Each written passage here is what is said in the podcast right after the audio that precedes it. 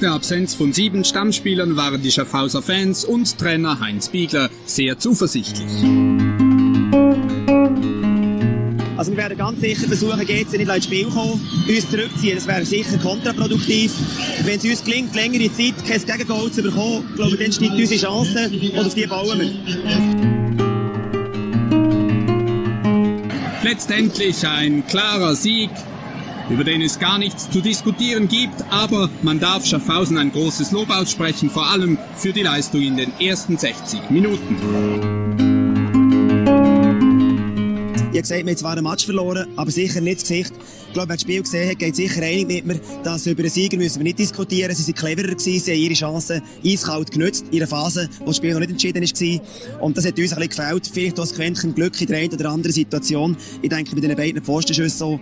Aber äh, ich bin mit der Leistung der Mannschaft hervorragend zufrieden. Und ich glaube, wenn wir heute Abend auf Schaffhausen kommen, wird das Volk uns feiern, weil wir Sieger sind von einer Silbermedaille.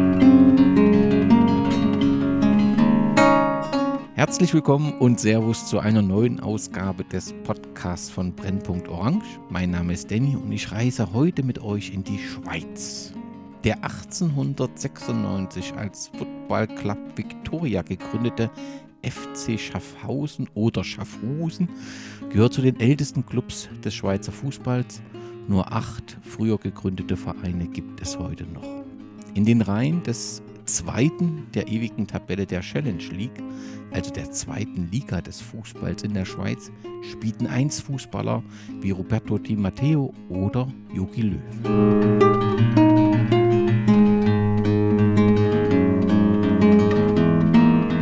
Doch in der Zwischenzeit produziert der Tabellenletzte der aktuellen Challenge League einen Großteil der Schlagzeilen abseits des Rasens.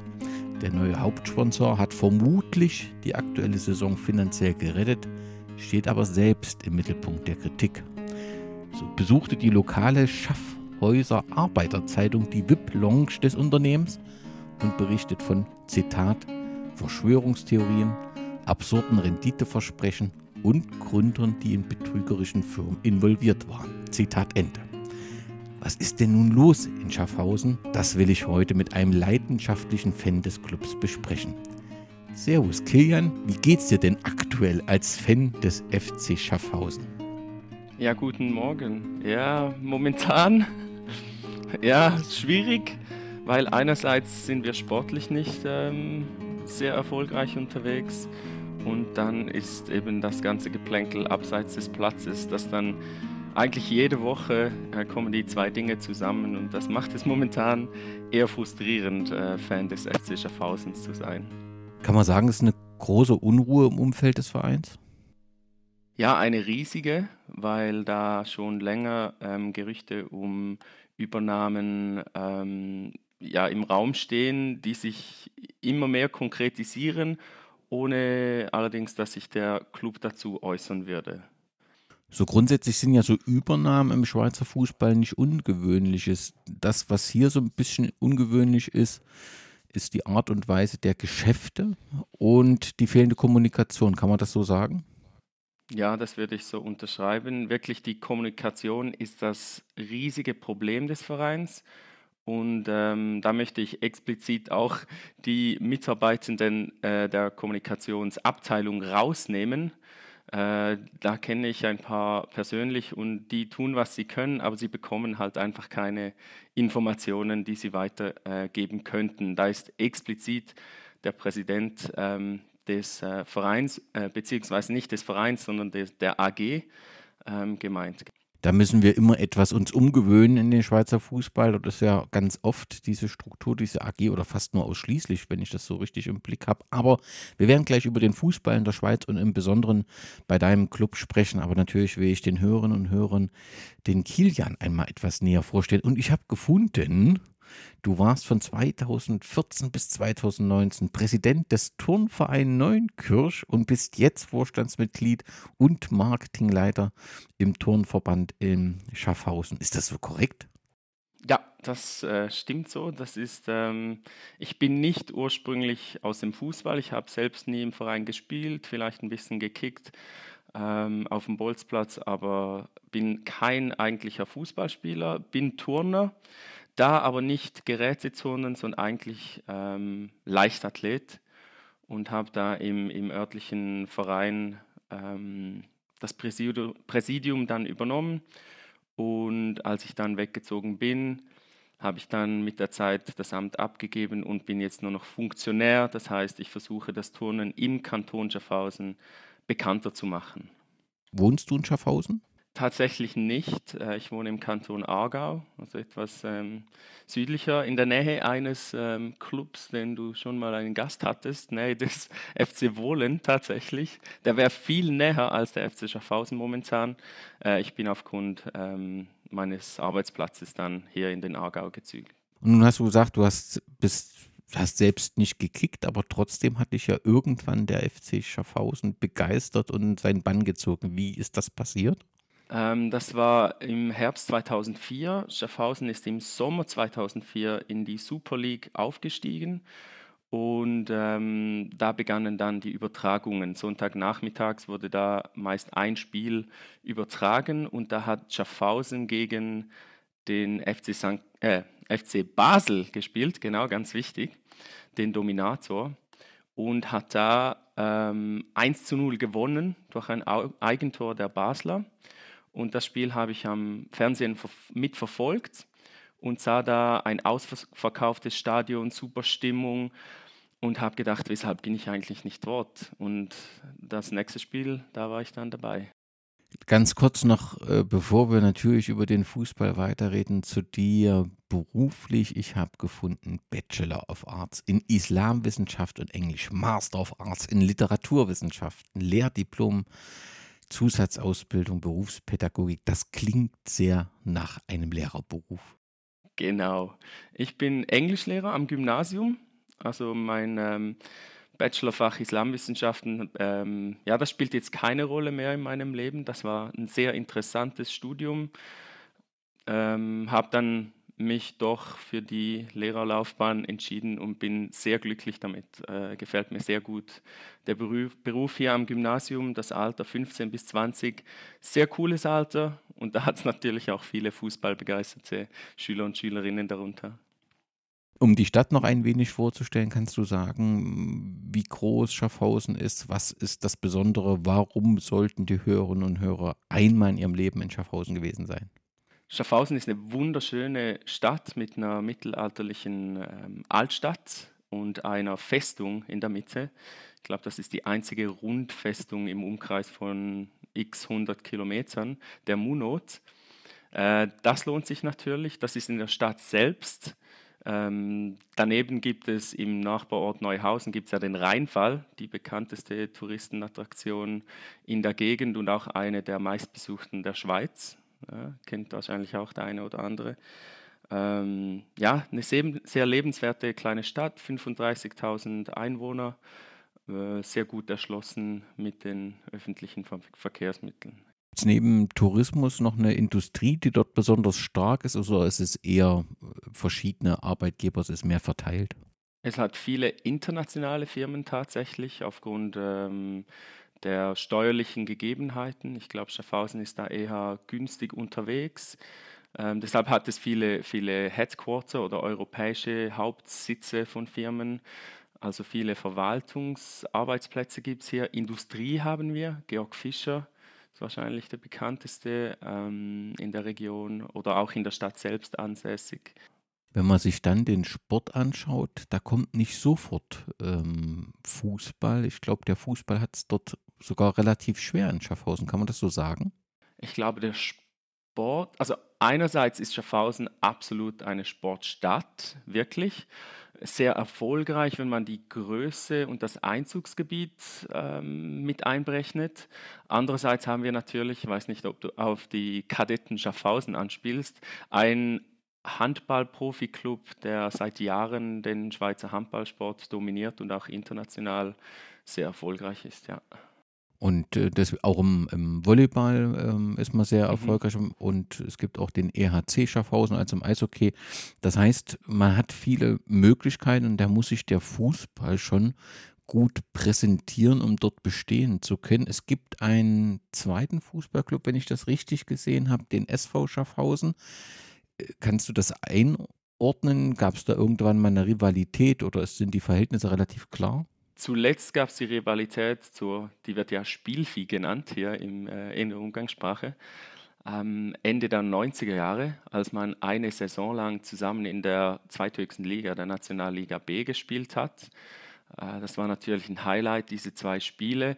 Da gab es dann auch, da war ich selbst noch viel zu klein, äh, da war ich irgendwie acht, neun Jahre alt, habe das nicht mitbekommen, aber da gab es offenbar äh, gewisse Rivalitäten und ich glaube, der FC Schaffhausen als der große Bruder sozusagen hat sich da nicht immer ganz sportlich gezeigt. Momentan ist es so, dass ähm, aufgrund der äh, wie sagt man, ja, Eskapaden des FC Schaffhausen abseits des Platzes ähm, die Spielvereinigung wieder auch mehr Aufmerksamkeit bekommt. Das hat auch damit zu tun, dass sie sportlich sehr erfolgreich unterwegs sind. Herbstmeister haben im Pokal gegen Grasshoppers Zürich gespielt, da eine gute Falle gemacht.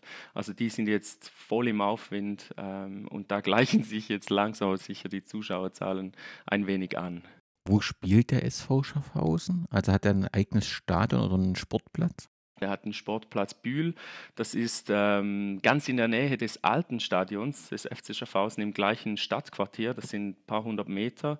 Das ist ein Kunstrasenplatz mit äh, Umzäunung. Also viel Platz hat es da nicht. Ich glaube offiziell etwas über 1000. Ähm, da sind immer ein paar hundert Leute jetzt äh, an den Spielen mit dabei. Ja. Aber wahrscheinlich dann eben in der Stadt, richtig? Ja, genau. Was ja manchmal eben dann auch ein Vorteil sein kann. Wir werden das ja gleich nochmal beim Stadion besprechen. Um mit dem Fußball in der Schweiz zu beginnen, lass mich noch so ein paar allgemeine Fragen stellen. Die Nationalmannschaft fährt zur Europameisterschaft 2024 nach Deutschland.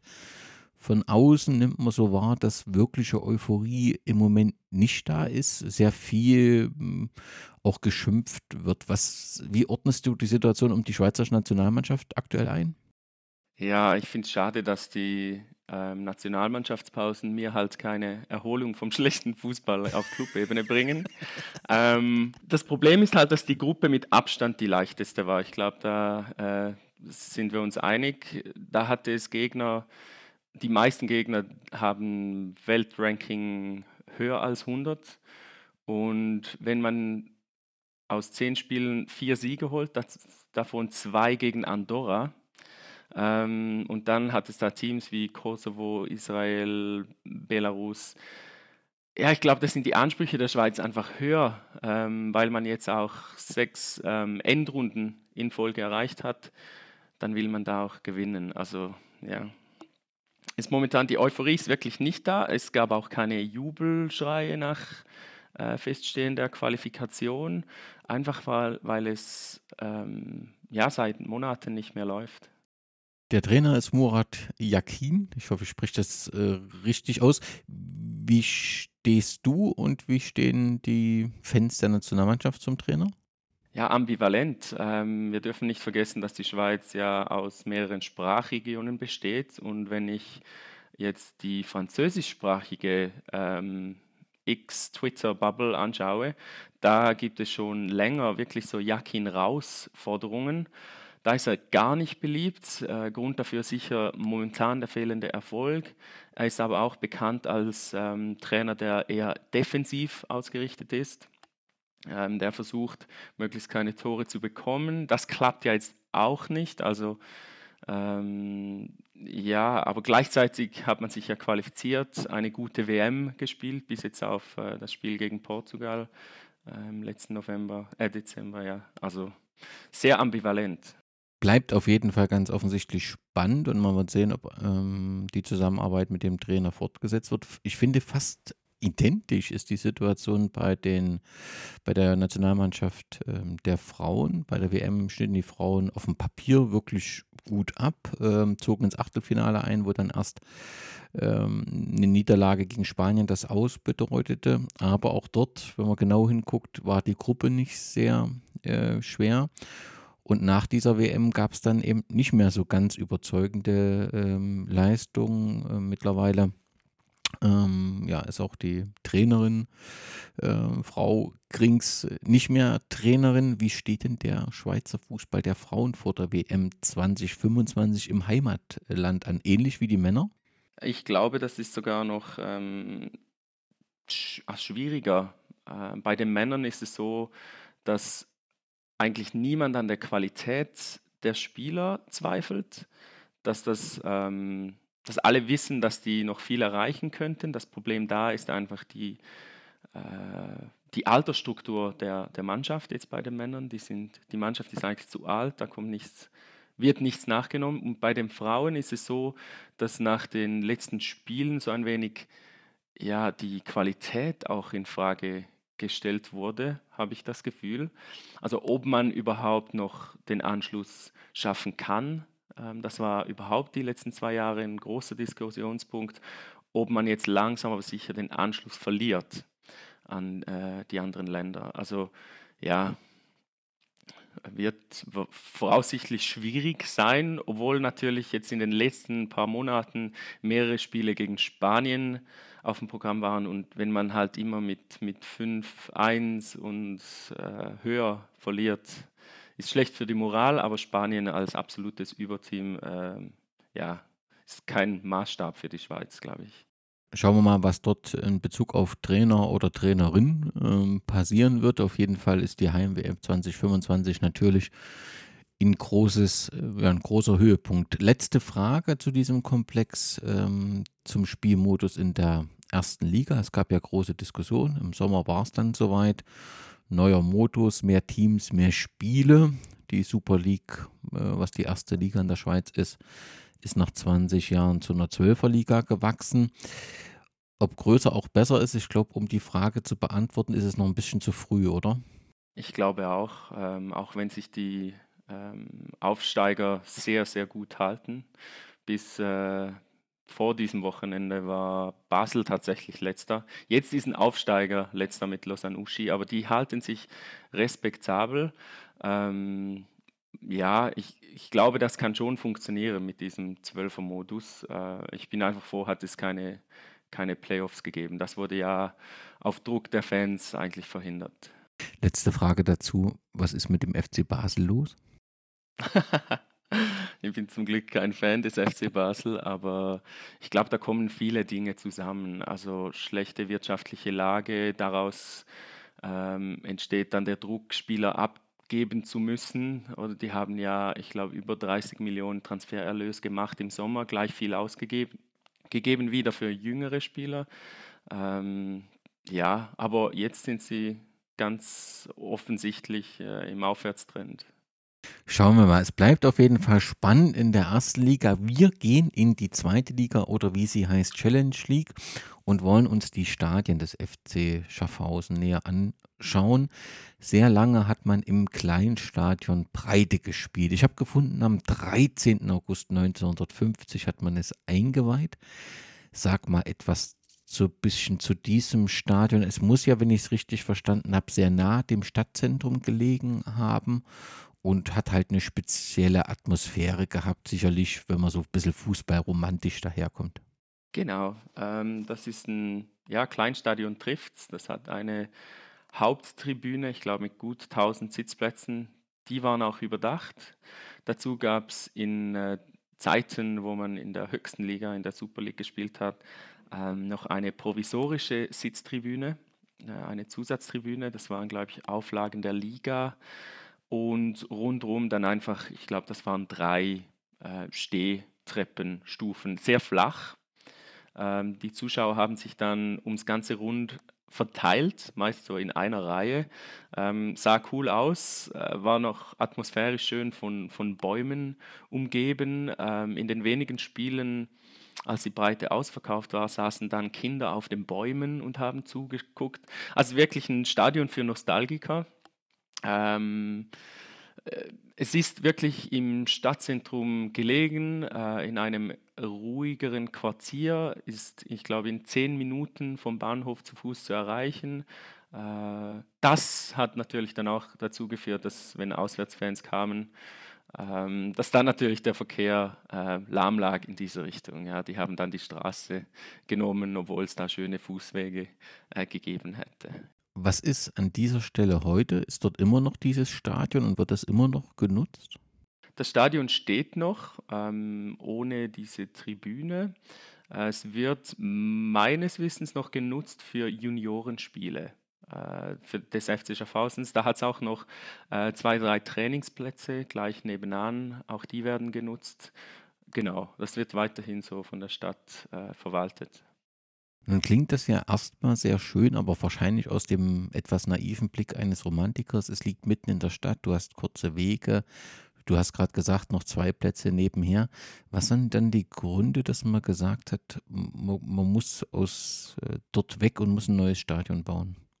Ich glaube, die ähm, Hauptbedenken waren tatsächlich äh, die Anwohner und Anwohnerinnen, die dann ja, reklamiert hätten. Ähm, da kann man in der Schweiz sehr viel verhindern. Äh, die Geschichten aus Zürich und Aarau, die ja auch schon seit Jahrzehnten versuchen, ein Stadion zu bauen, zeigen das. Und äh, deshalb war es wahrscheinlich die einzige praktikable Möglichkeit, aus dem Stadtzentrum rauszugehen, ähm, damit es da keine Einsprachen gibt.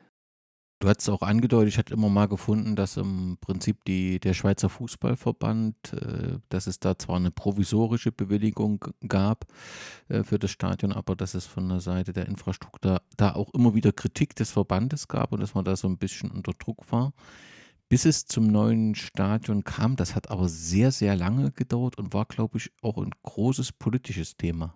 Ja, das war ein ähm großes Thema. Ähm, politisch war es so, dass die Stadt dann irgendwann oder die Stadtbevölkerung in einer Abstimmung dann Nein gesagt hat zu einem Beitrag ans Stadion. Äh, da muss man dazu sagen, dass Handball hat die, ich glaube, das waren zwei Millionen ans Stadion gekriegt. Eishockey hat auch zwei Millionen gekriegt.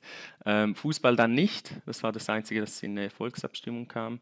Ähm, es war ein riesiges Problem, weil es halt schwierig zu finanzieren ist. Ähm, wir hatten da den langjährigen Mäzen, dem ist das auch zu verdanken, das neue Stadion, Agnello Fontana. Der war ja von 91 bis ähm, 2019, bis zu seinem Tod eigentlich Präsident und Mäzen und hat eigentlich sein Lebenswerk in den FC Schaffhausen investiert und zuletzt in das Stadion. Also da war dann vermutlich nicht mehr viel über, weil er wirklich jahrelang, ich glaube, das hätte ja schon ewig eröffnet sein sollen und da gab es Verzögerungen, Einsprachen, äh, provisorische Baubewilligung, dann wieder nicht und dann, ja, das war ein riesiger Akt und irgendwann hat es dann tatsächlich geklappt.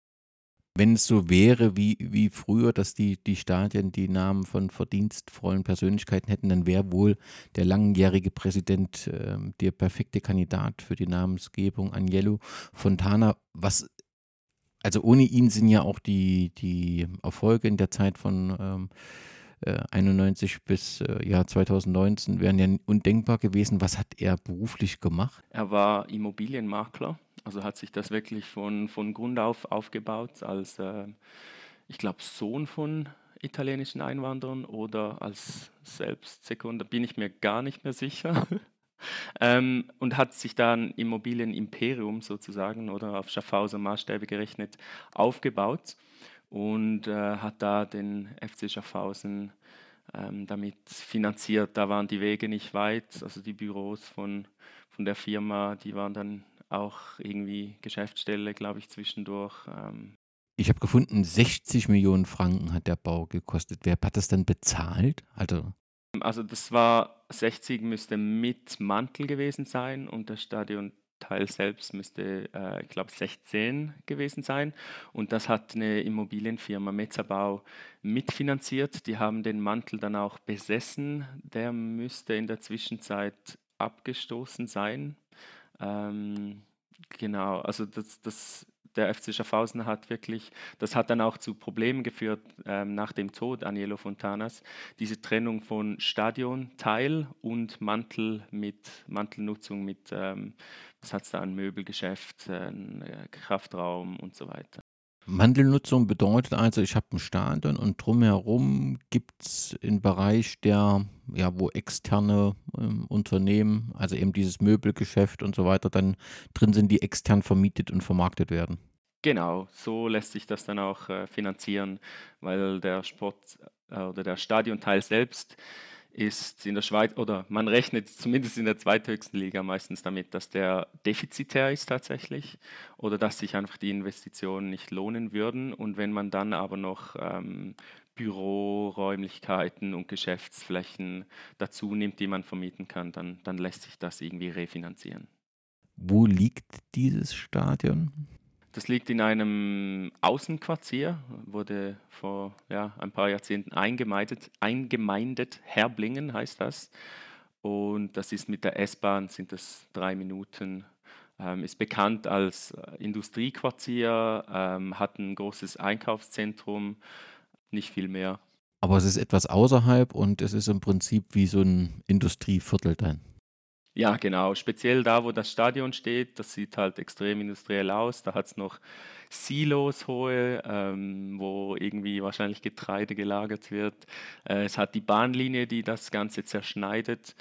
Und es hat wirklich große Flächen, Einkaufszentren. Also man findet häufig den Namen Lipo-Park ähm, noch. Das ist nämlich mal an das Möbelhaus gewesen. Das war ganz zum Anfang, als das Stadion eröffnet wurde und oder eine Möbelhauskette. Ähm, das erste Spiel war am 25. Februar 2017 gegen den FC Winterthur. Warst du da mit dabei? Ich hatte tatsächlich leider nicht die Möglichkeit, da zu gehen. Ich weiß ehrlich gesagt gar nicht mehr, was mir da die Teilnahme verhindert hat.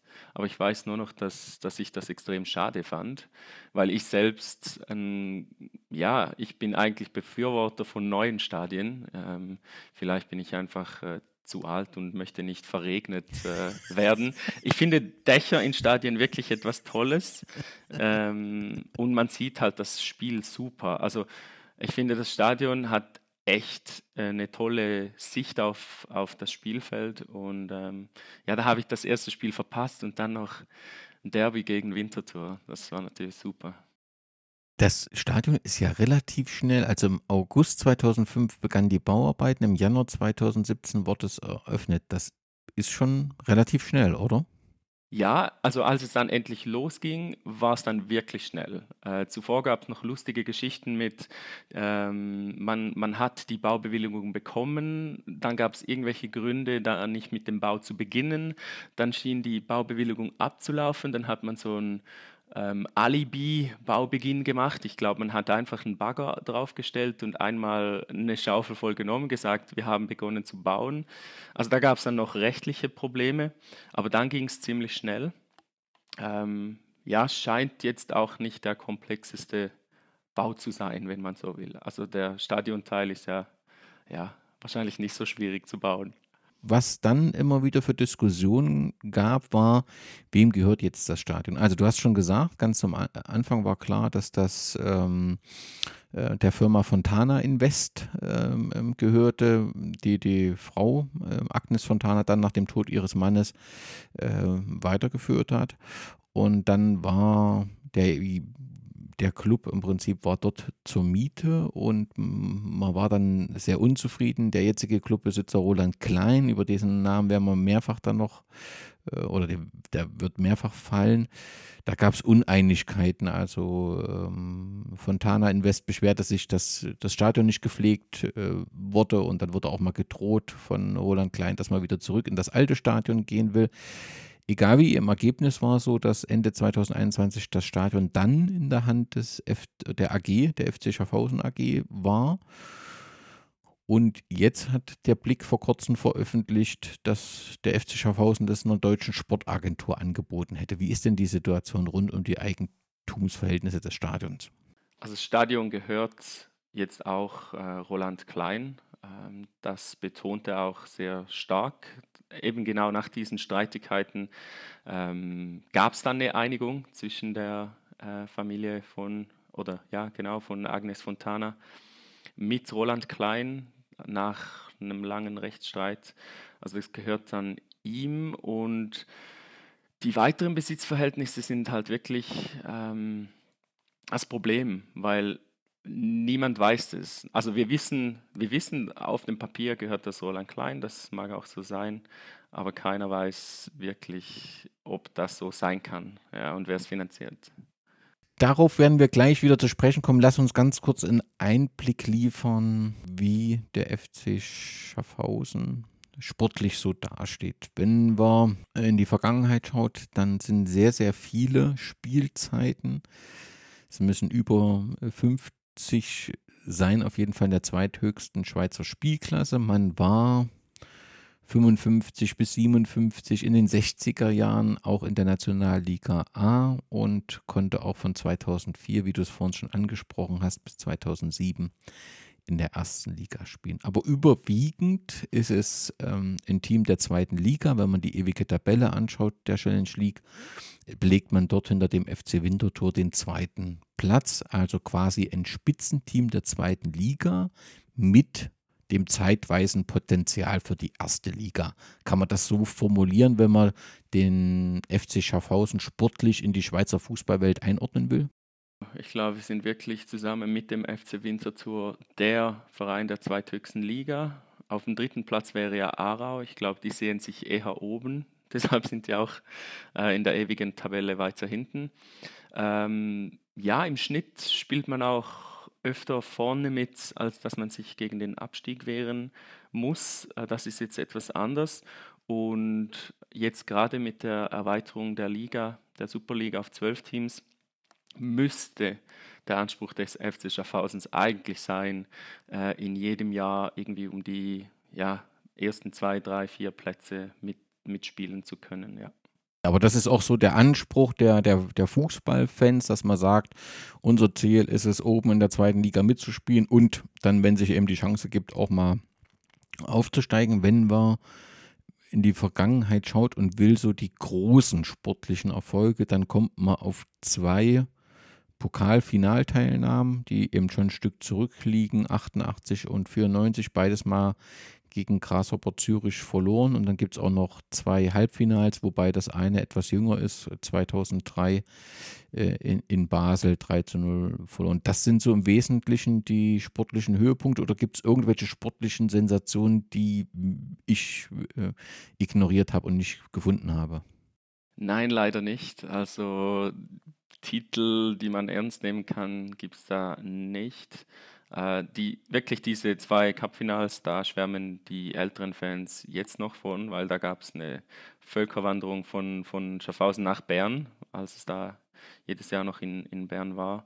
Und da müssen wirklich 10.000 Leute in, oder mehr in Bern gewesen sein. Und man bedenke, der ganze Kanton Schaffhausen hat, hatte da wahrscheinlich 70.000 Einwohner. Jetzt sind es irgendwie 85.000.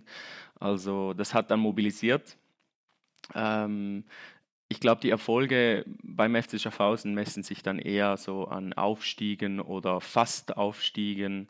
Das zeigt sich dann auch in den Zuschauerzahlen und für mich persönlich ist das auch so. Also wir waren ja im äh, Frühjahr 2022 in der Aufstiegsbarrage, wie man das hier nennt, haben gegen den Luz FC Luzern um die Teilnahme an der Super League gespielt. Da war dann das Stadion ausverkauft.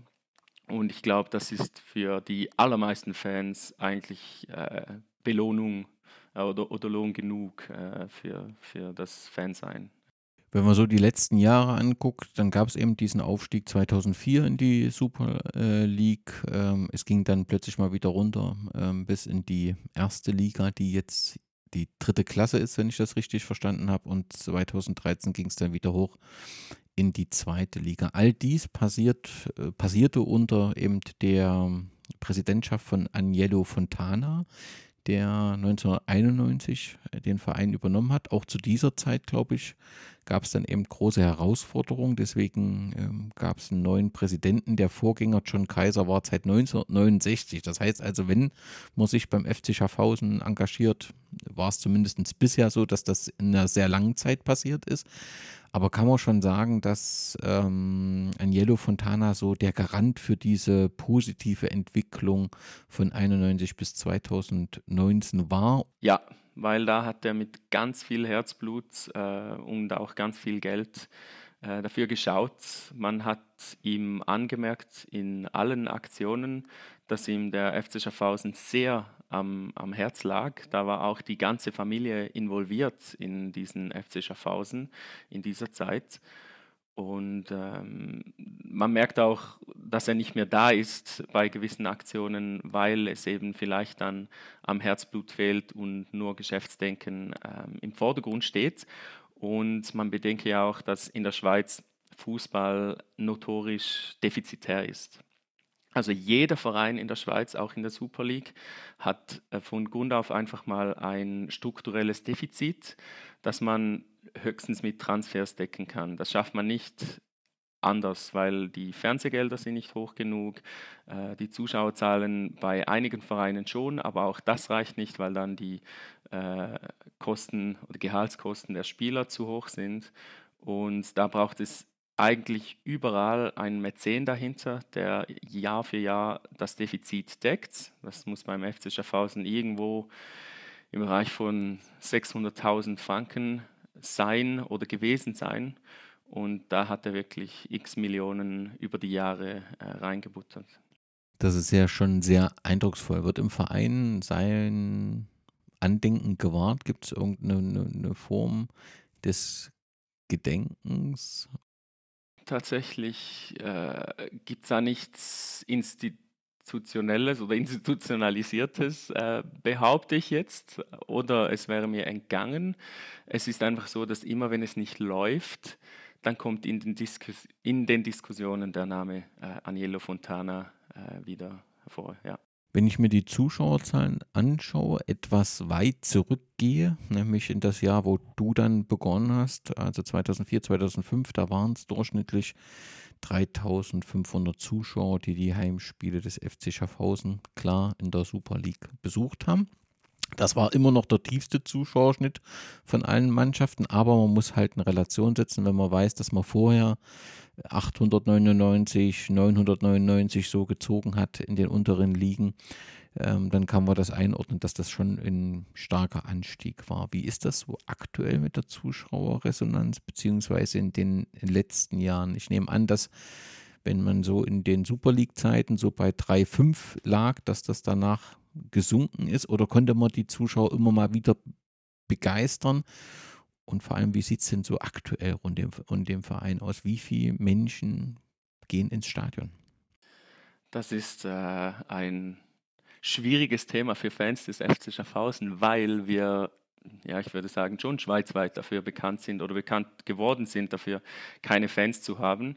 Äh, die Zahlen sind runtergegangen. Ähm, nach der Super League-Zeit sind die wieder auf diese 1100, 200, 300 pro Spiel runtergegangen. Äh, in der Zeit im Amateurfußball natürlich dann dreistellige Zuschauerzahlen, irgendwie zum Teil noch 3, 4, 5, 600.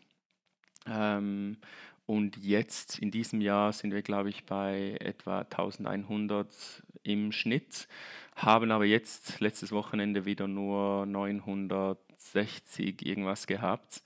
Und das ist ein ewiges Thema, äh, das den Verein, also wirklich auch Verein und die AG natürlich beschäftigt. Weshalb kriegt man da nicht mehr Fans ins Stadion? Und da gibt es halt wirklich viele Gründe dafür. Ein Grund ist der, das Einzugsgebiet des Clubs. Wenn man den Kanton Schaffhausen mal geografisch betrachtet, dann ist er eigentlich zum Großteil umgeben von Deutschland. Oder wir haben eine große, lange Grenze äh, zu Deutschland. Da kommen schon mal sehr wenig Fans über die Grenze, um bei uns Fußball zu gucken. Äh, irgendwie verständlich. Äh, weshalb sollte man das auch machen. Und die gehen dann eher wahrscheinlich nach Stuttgart, nach Freiburg, ähm, vielleicht jetzt nach Heidenheim, wer weiß. Und das heißt, da fällt schon mal äh, ein Haufen Zuschauer weg. Im Süden grenzen wir an Zürich, die gehen dann zum FC Zürich. Äh, und äh, ja, da, da, holen wir dann auch keine Fans wirklich. Und dann sind wir bei diesen 85.000 Einwohnern und Einwohnerinnen. Und Schaffhausen ist ein notorisch schwieriges äh, Fußballpublikum oder Sportpublikum allgemein, weil auch der Dominator der Handballliga, Kadetten Schaffhausen, die haben, glaube ich, den zweitniedrigsten, zweitniedrigsten Zuschauerschnitt in der Handballliga. Ähm, Also da kommen auch dann morgen ist dann ausverkauft, spielen wir gegen äh, Flensburg Handewitt in der Euro, äh, European League Handball. Da kommen dann dreieinhalbtausend und in der Liga kommen dann wieder 350. Und beim FC Schaffhausen ist das auch so. Also als es dann plötzlich äh, um den Aufstieg ging, war das Stadion zweimal in Folge ausverkauft. Und da hat es nicht geklappt. Und beim ersten Spiel in der nächsten Saison waren dann wieder, glaube ich, etwa 1500 am ersten Heimspiel. Also das ist ein Grund, ist einfach Einzugsgebiet. Der zweite ist, ich habe wirklich das Gefühl, dass, dass die, äh, das Sportpublikum in Schaffhausen einfach nur geht, wenn es gerade läuft. Und ein dritter Grund, und der ist jetzt in den letzten Jahren viel relevanter geworden, ist, dass der, der Club auch alles dafür tut, dass die Leute nicht kommen. Wir haben momentan im neuen Stadion ein Catering, das nicht funktioniert. Also die Leute sind sehr unzufrieden mit der Qualität äh, der Angebote und auch mit der Geschwindigkeit, mit welcher man dann zu seiner Wurst oder zu seinem Bier kommt. Da gibt es dann auch Geschichten, äh, ich habe mal einen Cola bestellt und habe eins bekommen, offenes, einen Becher, aber der stand halt schon fünf Minuten neben der Fritteuse und da war ein Fettfilm drauf. Also solche Dinge, die einfach nicht passieren dürfen. Catering funktioniert nicht und dann die ganze Vereinsführung mit den ganzen Skandalen. Wir hatten, es ist einfach momentan ein wenig ein unsympathischer Verein oder man will sich nicht damit identifizieren, weil wir hatten Hakan Yakin, das ist ja der Bruder von Murat, auch ein bekannter Fußballer eigentlich. Ähm, der war dann beim FC Schaffhausen als Co-Trainer angestellt, hat dann gleichzeitig über äh, hat gleichzeitig noch Arbeitslosengelder beziehen können. Das war zwar legal, aber schlechter Stil.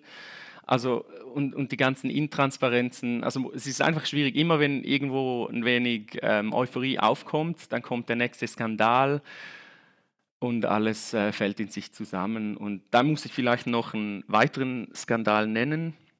Ich glaube, das war 2019, als, die, als einige, ich, ich glaube, es waren wirklich wenige ähm, Fans der Bierkurve, so heißt ja unsere Szene, ein äh, Spruchband in Winterthur in die Höhe gehalten haben, den ich hier jetzt nicht zitieren kann. Auf jeden Fall war der justiziabel, ähm, weil Gewaltaufruf gegen Frauen äh, beschäftigt die Justiz jetzt noch. Und äh, da, hat's, ja, da ist es auch verständlicherweise dann schwierig, sich mit dem Verein zu identifizieren. Das hat dann auch die Szene eigentlich ziemlich zerschlagen.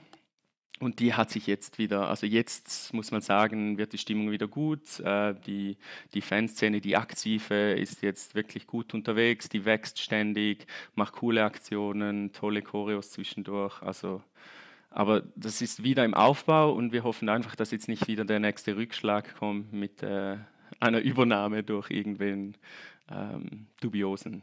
Auf die Fanszene kommen wir gleich nochmal ähm, zu sprechen. Also das Thema rund um diesen ähm, Banner mit dem sexistischen Inhalt äh, war vor Gericht. Nach meines Erachtens ist das, glaube ich, ähm, ähm, erledigt dahingehend, dass es juristisch erledigt ist.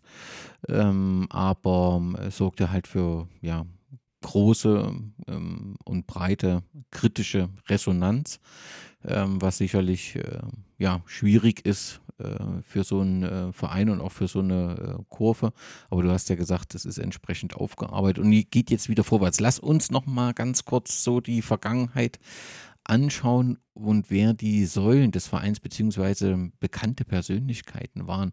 Tatsächlich war mir es nicht bewusst, dass Roberto Di Matteo ja in Schaffhausen geboren ist und dann die ganzen Nachwuchsabteilungen durchgegangen ist und auch Spieler der ersten Mannschaft war dass Jogi Löw eine Zeit lang hier ähm, ähm, gespielt hat, ich glaube drei Jahre gespielt hat und ähm, dass Rolf äh, Fringer, der ja äh, später die Schweizer Nationalmannschaft trainiert hat, ähm, auch Spieler war und Trainer war. Der FC Schaffhausen hat schon so ein paar Helden bzw. Legenden in den Reihen gehabt. Absolut, äh, das geht ja dann auch so weiter. Also ich glaube, dass Aushängeschild in diesem Bereich ist wirklich Roberto Di Matteo, weil ja dann halt italienischer Nationalspieler, Europapokal, der Pokalsieger als Spieler, Champions League als Trainer. Und der wird dann natürlich auch immer gefordert, wenn beim FC Schaffhausen ein Posten frei ist oder wenn jemand mit Geld äh, gesucht wird. Das ist dann meist Wunschdenken. Aber der hat wirklich halt Verbindungen, der, der ist ja, wie du gesagt hast, hier durch die äh, Nachwuchsabteilung hindurch. Das ist cool, weil das gibt auch Fotomaterial und äh, bei jedem Erfolg kann man das feiern.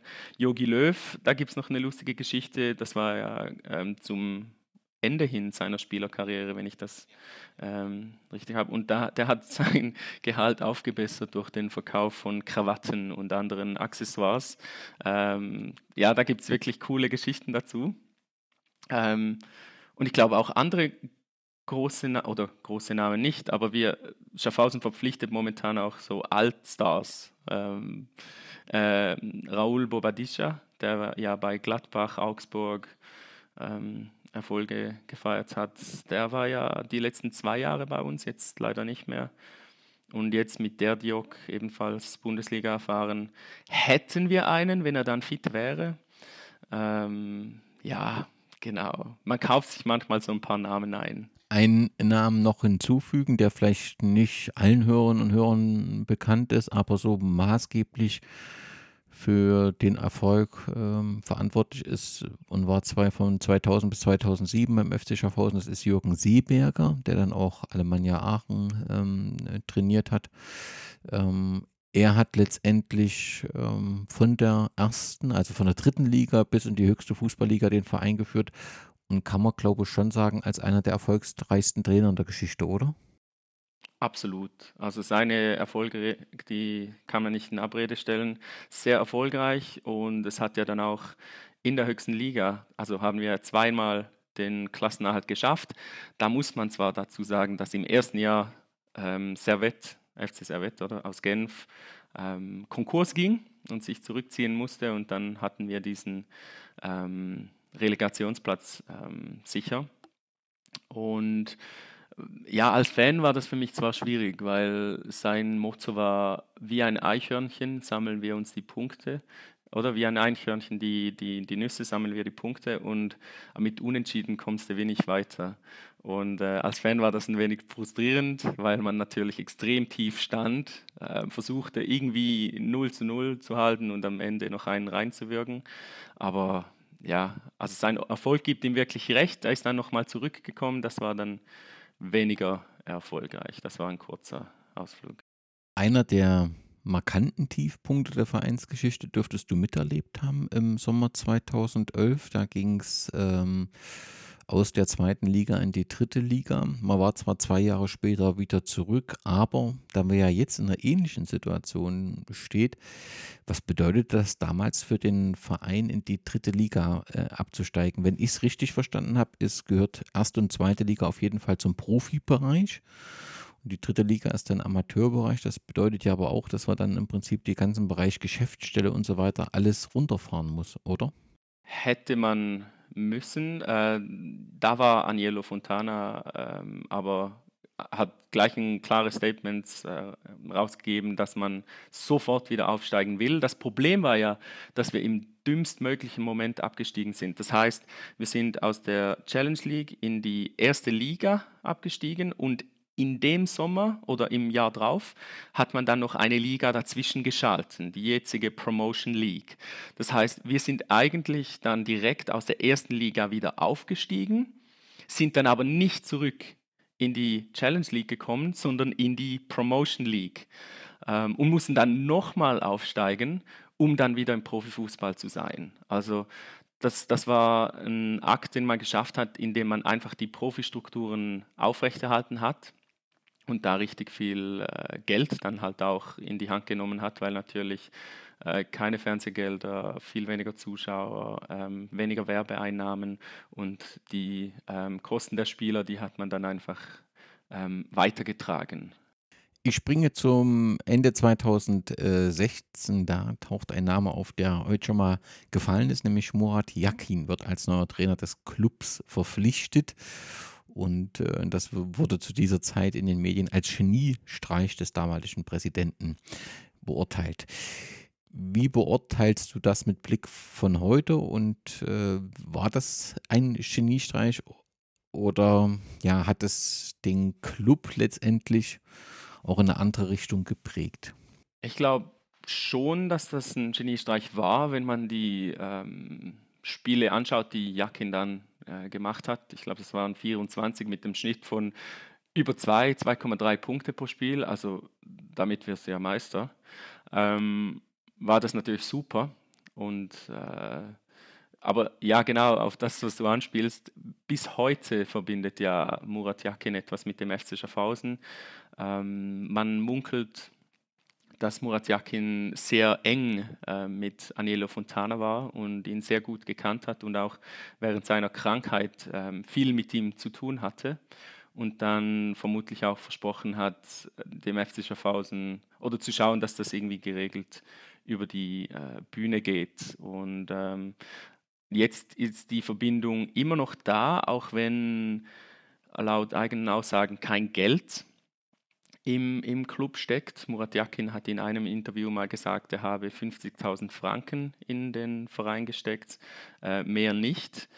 Und es ist aber so, dass viele Angestellte des FC Schaffhausen, die zum Beispiel im Marketing arbeiten, ähm, dann auch noch bei dieser Yakin Arena arbeiten. Das ist ja so ein Fußball-Sportzentrum. Ähm, ja, viele haben da so eine Doppelfunktion und äh, da ist es ja dann nicht mehr weit, sich da Gedanken zu machen, weshalb diese immer beim FC Schaffhausen und bei der Yakin Arena angestellt sind.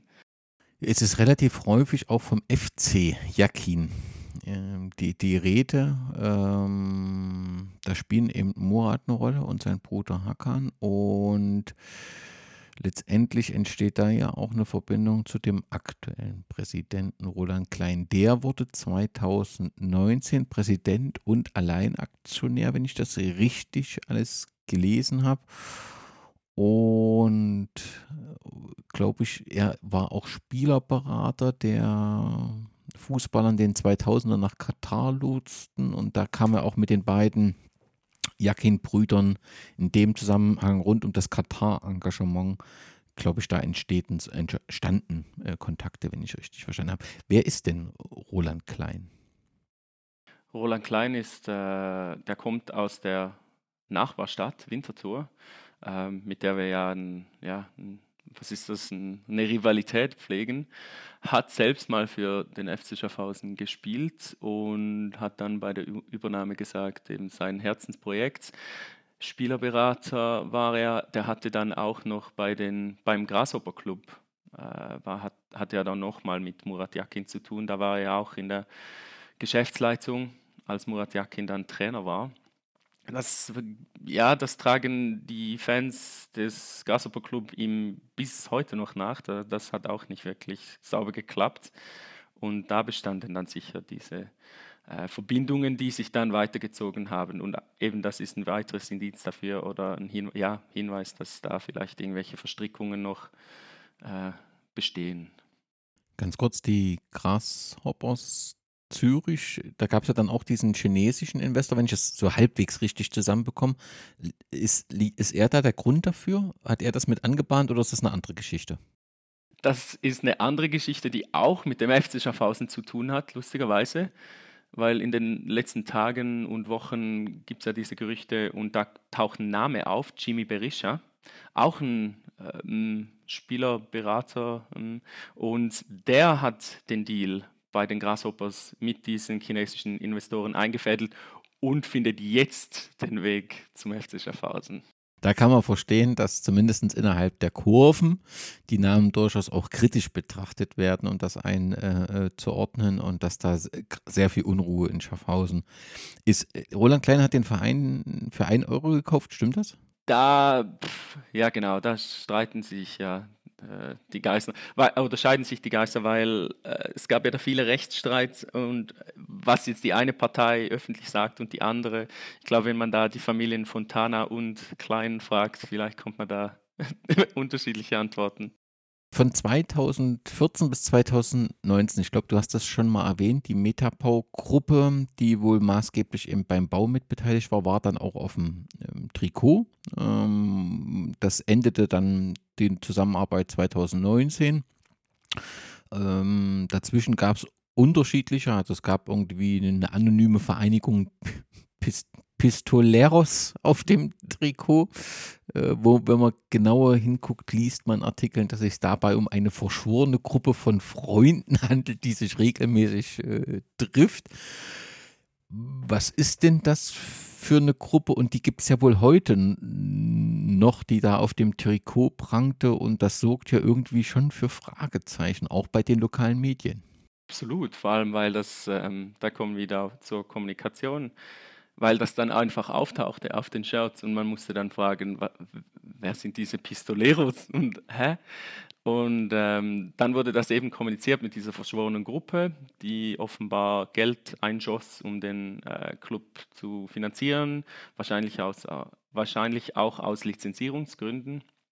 Und ähm, die gibt es wirklich heute offenbar noch. Die sind auch tatsächlich in irgendeiner Gesellschaftsform eingetragen äh, im, im, Handelsregister in der Schweiz. Also wenn man nach denen sucht, findet man da was. Äh, ich habe jetzt den Geschäftszweck nicht mehr im Kopf.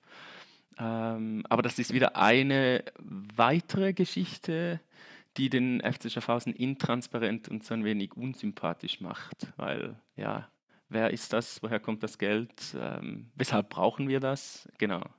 Ja, in der Regel geht man ja immer davon aus, dass jemand, der auf dem Trikot prangt, dort auch gern seinen Namen, seinen Geschäftszweig auch veröffentlicht haben will, um bekannt zu werden.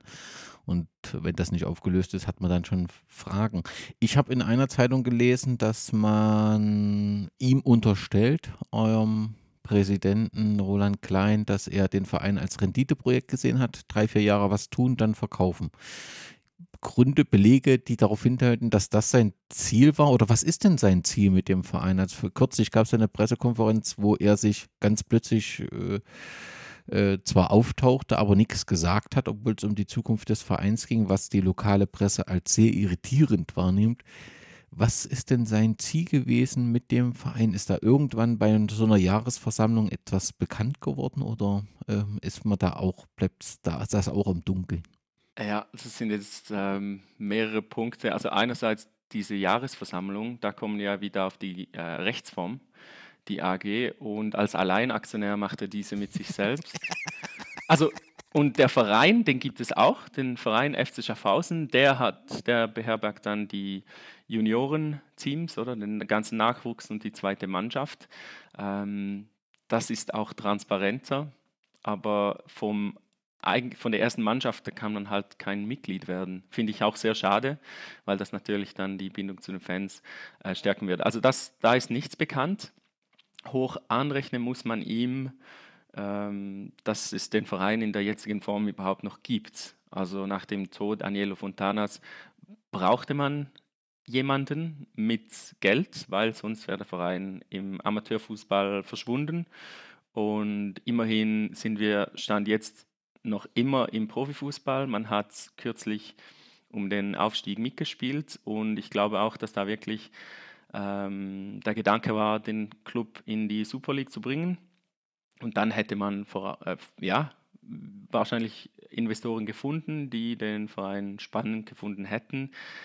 Äh, es, ja, er sieht von außen auch attraktiv aus, der Verein. Neues Stadion, ähm, gute Infrastruktur, das Problem ist halt keine Fans und die Lage am Rand der Schweiz, äh, ja, das macht es dann weniger attraktiv. Aber das merken die Leute dann meistens erst im zweiten Schritt. Du hast jetzt schon mehrfach angesprochen, im Frühjahr 2022 hat man den Aufstieg in die Super League knapp verpasst. Es war ein 2 zu 2 Remis und dann eine 2 zu 0 Niederlage. Das ist so rückblickend erstmal der größte sportliche Erfolg, dass man dort äh, mitspielen konnte um den Aufstieg, richtig?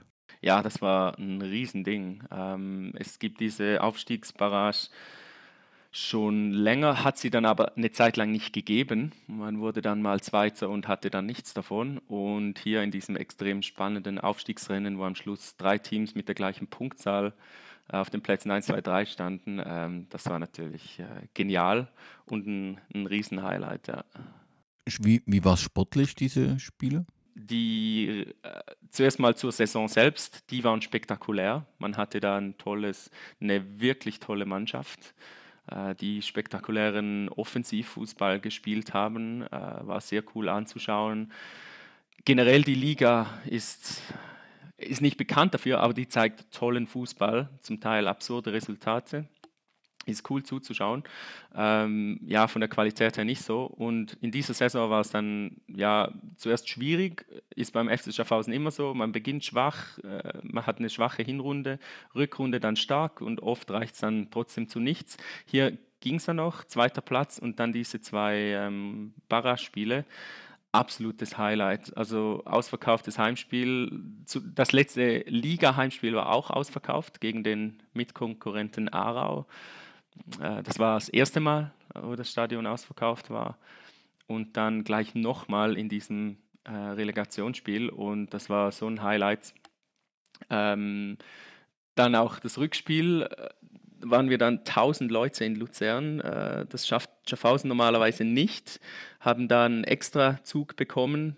Ähm, das kriegen wir sonst auch nicht, weil für 30 Nasen bekommst du keinen Zug. Und da ist, das sind dann wirklich 1000 Leute nach Luzern gefahren und das 0-2 war dann ein wenig ernüchternd, weil rein von der Qualität der Mannschaft her, die damals zusammen war, hätte das wirklich äh, für die Super League reichen können. Allerdings Luzern kam auch ähm, mit, also in einer super Form in diese Barrage. Die hatten, glaube ich, die viertbeste Rückrundenbilanz aller Teams in der Super League. Also, dass die überhaupt auf einem Relegationsplatz standen, war eigentlich äh, schon eine Sensation. Ja. Und danach kann man so sagen, wird eigentlich alles etwas anders. Also es ist so ein positiver ja, Moment im Frühjahr 2022. Du ziehst die Leute, ähm, denkst, Mensch, das läuft aber hier und danach hat man so das Gefühl, ja, ändert sich eine ganze Menge. Es fängt an, dass, jetzt hoffe ich, dass ich ihn richtig ausspreche, Helios Sesel, nee, Sesolo, ähm, sagt, dass offensichtlich äh, schon 2017, 2021 für den FC Schaffhausen gespielt hat und äh, ist offensichtlich in, so habe ich es verstanden zumindest, ein Spieler, der sehr beliebt ist und auch entsprechende Qualitäten hatte ist nach Zypern, kam dort nicht so recht, äh, beziehungsweise war verletzt und äh, machte dann in Schaffhausen die Reha und dann war eine Rückkehr äh, im Gespräch und dann ist er in den Medien zitiert, das Angebot reichte nicht, um zu leben, ich musste absagen. Also wo man schon das Gefühl hat, dass es finanziell relativ eng ist. Das ist so ein erster Aufschlag. Dann gibt es den nächsten Aufschlag, dass ähm, in den Medien berichtet wird, dass die Spieler mit Privatautos zum Sportplatz äh, fahren im Oktober diesen Jahres. Und das wird dann natürlich sehr ironisch kommentiert, ähm, wenn man das natürlich aus dem Amateurfußball kennt. Aber wir sind hier in der zweiten Liga, da geht man vom Profifußball aus, dass die Mannschaft gemeinsam fährt. Der Club kommuniziert, ähm, der Bus ist kaputt und äh, ist in der Werkstatt. Aber so grundsätzlich entsteht das Gefühl, dass die finanzielle Situation außerordentlich angespannt ist. Ist es das? Oder ist, kann man das einfach nicht sagen, weil man nichts weiß? Ja, das stimmt schon, dass man einfach wirklich nichts weiß. Ähm, man weiß einfach, wenn die Lizenzierung durch ist und man die Lizenz wiederbekommen hat für den Profifußball von der Fußballliga, ähm, dass da offenbar genügend Garantien ähm, bestehen, dass man diese Saison in Angriff nehmen kann. Allerdings haben wir ja auch gehört, dass diese, dazu kommen wir ja noch voraussichtlich, dass dieser neue Sponsor gesagt hat, ohne sein Geld äh, hätte man die Saison gar nicht beginnen können. Äh, also da, das ist nochmal so ein Indiz, dass es sehr angespannt ist. Ähm, ja, das mit den Privatautos, ich glaube, das war wirklich, da war der Bus wirklich kaputt. Das war dann auch lustig, dass in den nächsten paar Spielen die Social Media Abteilung explizit die Spieler beim Ein- und Aussteigen in den Mannschaftsbus gefilmt hat und das dann auch publiziert hat, so von wegen, hey, wir fahren wieder mit dem Bus. Ähm, aber da, ja, und mit den Gehältern ist es so, dass es in der zweithöchsten Schweizer Liga eigentlich sehr schwierig ist, Geld zu verdienen. Also es ist eine grausame Liga, es ist harte Arbeit ähm, und man tut sich das nur an, weil es ein Sprungbrett ist, weil es ein erster Schritt in den Profifußball ist. Und dann muss man eigentlich den Schritt eine Liga höher äh, schaffen. Also das, glaube ich, ist kein Indiz, aber ja, ich glaube, ein stärkeres Indiz für finanzielle Schwierigkeiten ist einfach, dass man Stellen äh, Funktionen nicht mehr besetzt hat. Äh, unser Sportchef Bernd Haas ging zu dem Grasshopper Club Zürich, äh, wurde nicht ersetzt. Ähm, andere Funktionen, Athletiktrainer ähm, ging, wurde nicht ersetzt. Äh, verschiedene Stellen äh, sonst wurden nicht mehr besetzt und ähm, zum Beispiel Mediensprecher. Das wurde dann auch irgendwie intern gelöst, hatten wir auch keine lange Zeit. Und ich glaube, das sind einfach Indizien, dass, dass der Verein äh, ausblutet eigentlich, wenn man das Organigramm betrachtet. Du sprichst die personelle Situation an. Da gehört ja dann auch dazu die Situation, dass der Torschützenkönig der Challenge League 2021-22, seinen Namen wirst du aussprechen, damit ich da keinen Fehler mache, ähm, ohne Arbeitsbewilligung gespielt hat, was auch noch so ein bisschen für Diskussion gesorgt hat, was offensichtlich rechtend, fußballrechtlich okay ist äh, aber irgendwie doch ein schwieriges äh, Blick drauf wirft. Du hast die zahlreichen Abgänge angesprochen und dann ähm, löste auch Hakan Yakin seinen Vertrag im Frühjahr 2023 ähm, äh, auf. Also da ist schon eine relativ hohe Fluktuation da, oder? Genau, also zuerst mal, zuerst mal zu Ardais, äh, dem Torschützenkönig. Ah, das ist wieder so eine Geschichte. Ich habe vorhin gesagt, es ist ein wenig ein unsympathischer Verein. Also Schaffhausen wird wirklich ähm, nicht gemocht eigentlich vom Rest der Schweiz. Ähm, und das ist eine weitere Geschichte. Da ging es zwar darum, der war vorher in Bellinzona im Süden der Schweiz und hatte da eine Arbeitsbewilligung und auch die Spielberechtigung der Liga. Und als er dann zu Schaffhausen kam, hatte er dann die Arbeitsberechtigung im Kanton Schaffhausen nicht, weil die ist kantonal. In der Schweiz haben wir für alles 26 Systeme, 26 Schulsysteme und dementsprechend haben wir auch 26 äh, arbeitsrechtliche äh, Systeme. Und der Kanton Schaffhausen hatte diesen Spielern diese ähm, Arbeitsberechtigung noch nicht erteilt. Von der Liga hatten sie sie allerdings immer noch, weil die waren noch qualifiziert vom anderen Verein. Und deshalb hat er es auch nur ähm, rechtliche Konsequenzen für Roland Klein und äh, ich glaube für den Sportchef. Äh, die wurden dann verurteilt. Ähm, es gab aber keinen Punktabzug. Wäre eh zu spät gewesen. Okay, und dann zur sonstigen Fluktuation? Ja, ist halt eine Ausbildungsliga. Ich glaube, das lässt sich gar nicht verhindern. Es müsste einfach nicht in dem Ausmaß sein, wie es gerade beim FC Schaffhausen die letzten zwei Jahre passiert ist, dass man Adais verkaufen muss und dafür äh, wahrscheinlich eine Million gesehen hat. Äh, ist, ist verständlich. Allerdings gibt es da auch noch äh, irgendwie Gerüchte, dass diese Million gar nicht zum Club geflossen sei, sondern zum Spielerberater, was dann auch nicht rechtens wäre. Ähm, das stand irgendwie im Raum, so in, in den Medien wurde das äh, kolportiert. Und das wäre dann wieder so eine Geschichte, weil da ist ein sehr zwielichtiger Spielerberater ähm, am Werk, der uns viele uruguayische Spieler vermittelt hat, unter anderem Ardais.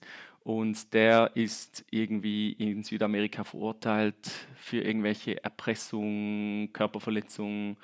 Und der hat auch schon mehrere Clubs ruiniert. Und jetzt haben wir Spieler von dem. Ist auch wieder schwierig und unsympathisch. Und jetzt haben wir die ganzen Fluktuationen, was halt dann auch die Bindung zwischen Fans und Mannschaft ähm, sehr schwierig macht. Auch wenn das, muss ich sagen, momentan echt super ist. Äh, wir gewinnen keine Spiele, aber ähm, der Support ist immer super. Aber man könnte das ja, also du sagst ja auch, sollte die Geschichten haben manchmal zwei Seiten, man könnte das ja relativ einfach auflösen, indem man erklärt, wo ist die Ablösesumme hingeflossen.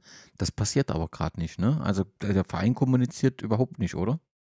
Genau, also im, in einem Interview, ähm, wo es um die aktuelle Lage ging, hat Roland Klein dann schon gesagt, dass, dass die Ablösung von Ardais, also etwas muss da schon ähm, zu uns geflossen sein den Verein auch über Wasser gehalten hat. Äh, aber generell wird einfach nichts kommuniziert. Ich glaube, das ist aber nicht wirklich ungewöhnlich. Transfersummen in der zweithöchsten Liga sind sowieso selten. Oft sind Transfers ablösefrei und meist, falls doch eine Ablöse fließt, wird, das, wird darüber Stillschweigen äh, vereinbart. Also man weiß gar nicht, wenn, wann irgendwo was gezahlt wird. Nun, bevor wir zum neuen Hauptsponsor kommen und damit zum, ja, zum großen Aufreger, Thema muss man die aktuelle Situation nochmal betrachten. Der FC Schaffhausen ist als eigentlich Spitzenteam der zweiten Liga am Tabellenende. Und äh, kann man diesen Platz nicht verlassen, wo im Moment wenig darauf hindeutet, dann wird man absteigen in die dritte Liga, die du schon genannt hast, die Promotion League der, es gibt einen Rekordspieler, Martin Ock, ich hoffe, ich spreche ihn ordentlich aus, der hat gesagt, äh, das kannst du als Verein nicht überleben, gerade vor dem Hintergrund der Unterhaltskosten des Stadions. Hat ja recht. Was passiert denn mit dem FC Schaffhausen, wenn man diesen Platz nicht verlassen kann? Das ist eine sehr gute Frage, weil das Stadion ist wirklich so ein Klotz am Bein, jetzt schon. Ähm, produziert Defizit bei jedem Spiel, das glaube ich weniger als 1500 ähm, Zuschauerinnen und Zuschauer hat. Und das sind ja eigentlich äh, alle Spiele.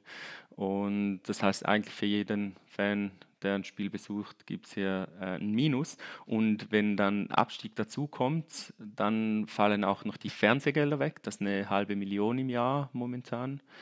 Äh, da fallen natürlich Werbegelder weg und dann lässt sich das Stadion noch viel weniger finanzieren. Also ich glaube auch, dass der Verein mit der aktuellen Infrastruktur im Amateurfußball keine Zukunft hat. Wahrscheinlich müsste man mutig genug sein, zu investieren, ein Jahr voll anzugreifen, direkt wieder aufzusteigen. Und wenn das nicht klappt, dann sehe ich da eigentlich keine Überlebenschancen. Außer dass da kommt jemand und äh, übernimmt den Verein und findet, hey, da stecke ich jetzt Geld rein. In welcher Liga spielt der SV Schaffhausen? Der spielt in der zweiten Liga interregional und das ist die momentan fünfthöchste Liga. Ähm, und die sind jetzt aber gut dran, sind Herbstmeister und das wäre extrem cool, wenn die in die Erstliga Classic, in die vierthöchste Liga aufsteigen würden. Bloß dann, also wenn man das wirklich nicht finanziell halten kann, dann besteht ja schon die Gefahr, dass man sich, oder ja, ein realistisches Szenario irgendwie über den Weg läuft und dann wird natürlich die Stimmung der Stadt auch so ein bisschen eine andere werden. Ne? Also gerade weil du das eben auch sagst, wir sammeln so überhaupt keine Sympathiepunkte. Die sind ja in ja. so einer Situation nicht ganz unwichtig, ja, wenn es um alles geht und wenn es auch um existenzielle Fragen geht. Und das kann man ja schon irgendwie so heraushören, ähm, dass es hier schon um die Zukunft des FC Schaffhausen geht.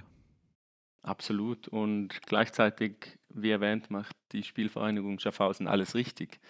Die haben äh, eine super Führung, die ähm, mögen die Leute, ja, vermögen die Leute zu begeistern, tolle Aktionen und ja, das letzte Derby eben, das, es würde wenigstens die Stadt mobilisieren. Es würde die Leute anziehen, es wären Highlights. Das Problem ist einfach, dass eigentlich das nicht wünschenswert ist, weil es eben bedeuten würde, dass voraussichtlich Schaffhausen, der FC Schaffhausen absteigen würde, weil das, äh, die Spielvereinigung nochmal in die zweithöchste Liga kommt. Äh, das sehe ich momentan gerade nicht. Aber vielleicht können sie dann auch die Stadien tauschen, wenn das doch passieren würde. Ja gut, es gibt ja eine Lösung, der neue Hauptsponsor rettet den FC Schaffhausen und deswegen sollten wir über ihn reden, denn das Stadion hat in der Zwischenzeit ja einen neuen Namen, wenn ich es richtig ausspreche, Performance Arena. Und seit Sommer gibt es eben diesen Hauptsponsor und der Boss dieser Firma, Christian Lux, ähm, sagt, dass es sich um einen Vertriebsdienstleister für digitale Zukunftstechnologien handelt. Und es wäre so, dass der neue Partner Schaffhausen aus der akuten Miserie gerettet hat. Kann man das irgendwie belegen oder sind eben diese Zahlen auch nicht verfügbar, dass man sagt, also so und so viel ist geflossen, ähm, so und so viel war der Verein im Minus? Gibt es da irgendwelche Belege? Nein, da gibt es wirklich nur äh, das Wort. Ich glaube, die einzigen, die Zahlen sehen, ist wirklich die Liga im Lizenzierungsverfahren. Ähm, und sonst ist das einfach nicht zu belegen, aber ich, ich glaube denen das, weil ich glaube wirklich, dass Schaffhausen finanziell ähm, so in einer so schwierigen finanziellen Lage ist, dass das wirklich nötig war. Das stehen ja, glaube ich, 400.000 Schweizer Franken im Raum, die äh, da reingeschossen wurden, um den Verein, dass, damit der Verein überhaupt die Saison starten kann, dass da genügend flüssige Mittel vorhanden sind. Der Journalist Kevin Puhlmann hat diesen Hauptsponsor, weil natürlich die Frage war, was ist das für ein Unternehmen, was machen die genau? Und ähm, er sagt, dass Performance mit hohen Renditen lockt. Ähm, über Partnerfirmen mit, Zitat, äußerst zweifelhaften Verträgen. Das sagen wohl die JuristInnen der Stiftung Konsumentenschutz. Ich nehme an, das ist so eine Art Verbraucherzentrale in der Schweiz. Ähm, es wird wohl in Rechenzentren mit Hochleistungscomputern investiert ähm, und äh, das einzigste Rechenzentrum, dessen Namen im Rahmen der Recherche genannt wurde, soll in Norwegen liegen, an einem streng geheimen Ort.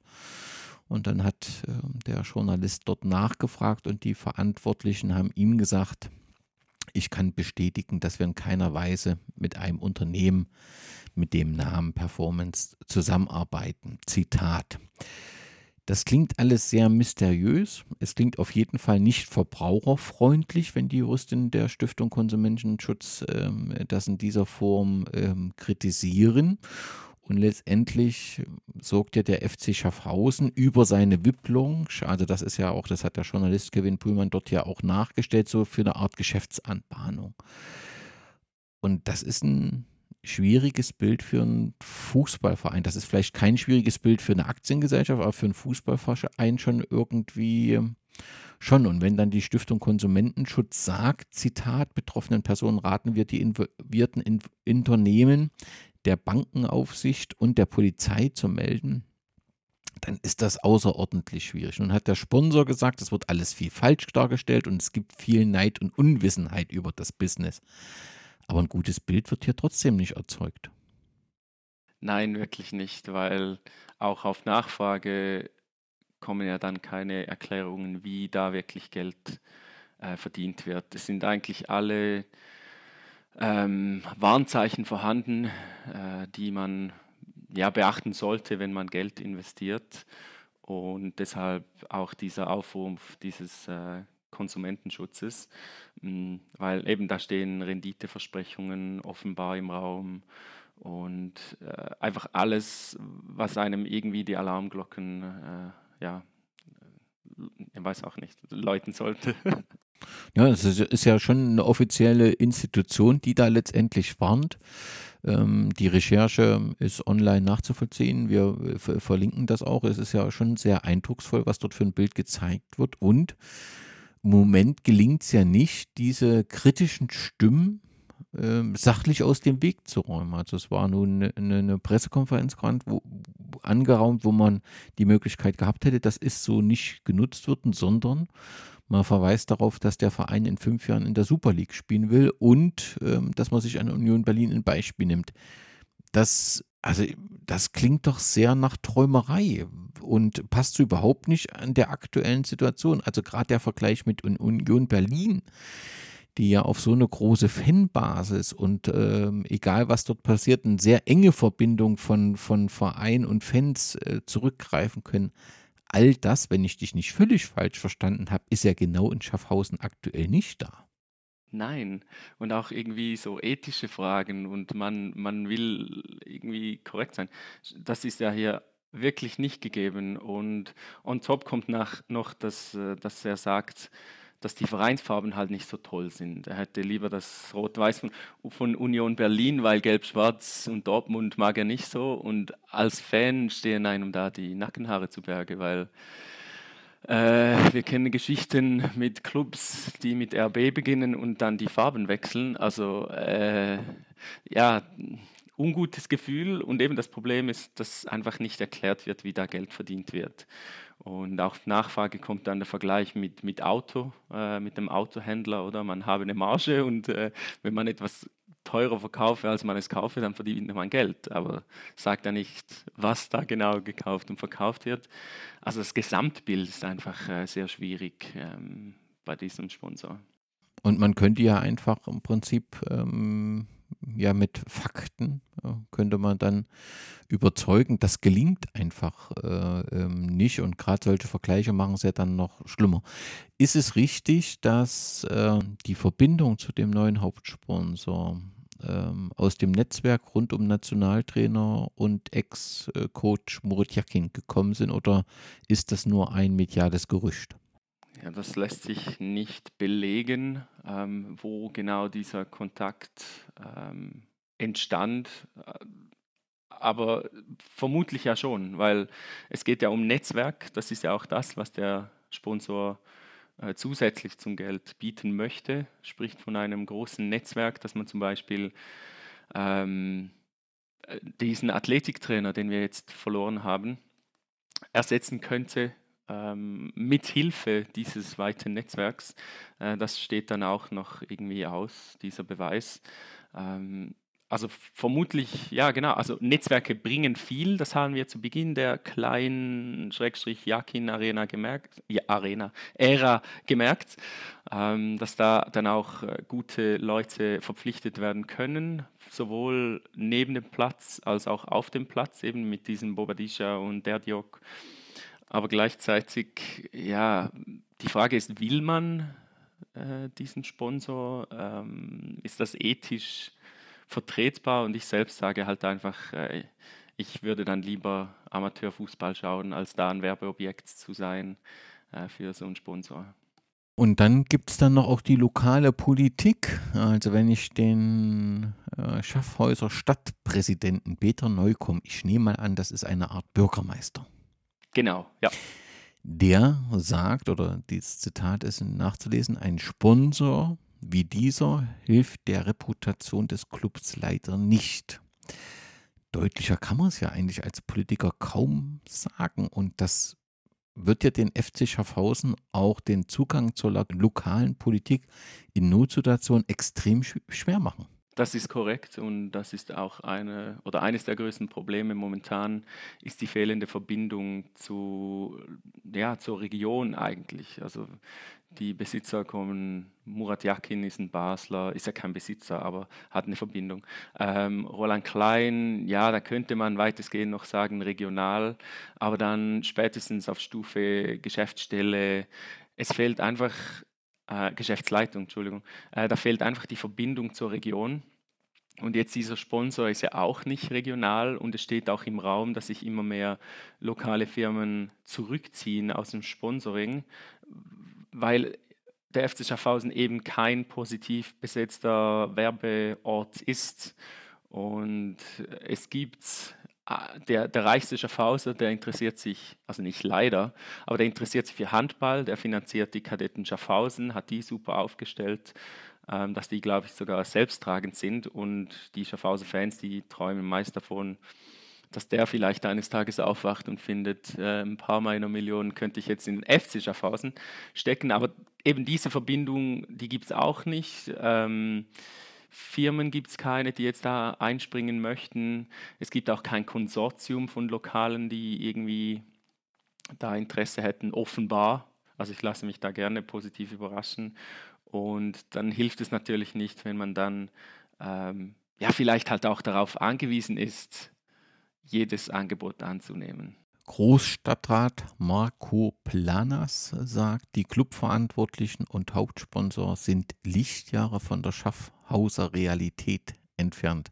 Meint er letztendlich damit genau das, was du gerade gesagt hast, dass erstens die Träume überhaupt nicht zur Situation des Clubs passen und zweitens, dass sich Schaffhausen und dieser, ja, wenn man es mal so ein Bild macht, dieses Stadion, abgekapseltes Stadion und der Verein drumherum zueinander voneinander immer weiter auseinander bewegen?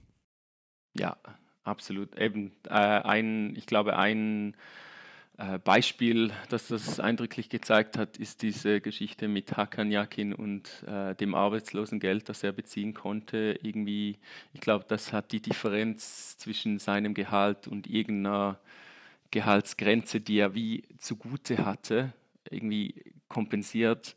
Und das zeigt halt auch, dass, also ja, das ist, da bist du dann ziemlich weit weg vom Alltag der meisten Fans, wenn, wenn du dann da eine Aufstockung brauchst von einem Gehalt, das die meisten schon als sehr okay irgendwie empfunden hätten. Und eben gleichzeitig keine regionale Verwurzelung, weder halt bei der Mannschaft, aber das ist wie, das ist ein Problem, das haben viele Clubs, das kann man nicht mal ankreiden, aber dann halt auch äh, auf der ähm, auf Stufe Geschäftsleitung und wenn dann nicht kommuniziert wird, das noch dazu kommt und du hast Leute, die arbeiten da, sind dann aber abends gleich weg, weil die wohnen irgendwo im Kanton Zürich oder sonst wo, da gibt es keine Verbindung. Also denen läufst du nicht zufälligerweise in der Stadt über den Weg und äh, das fehlt wirklich.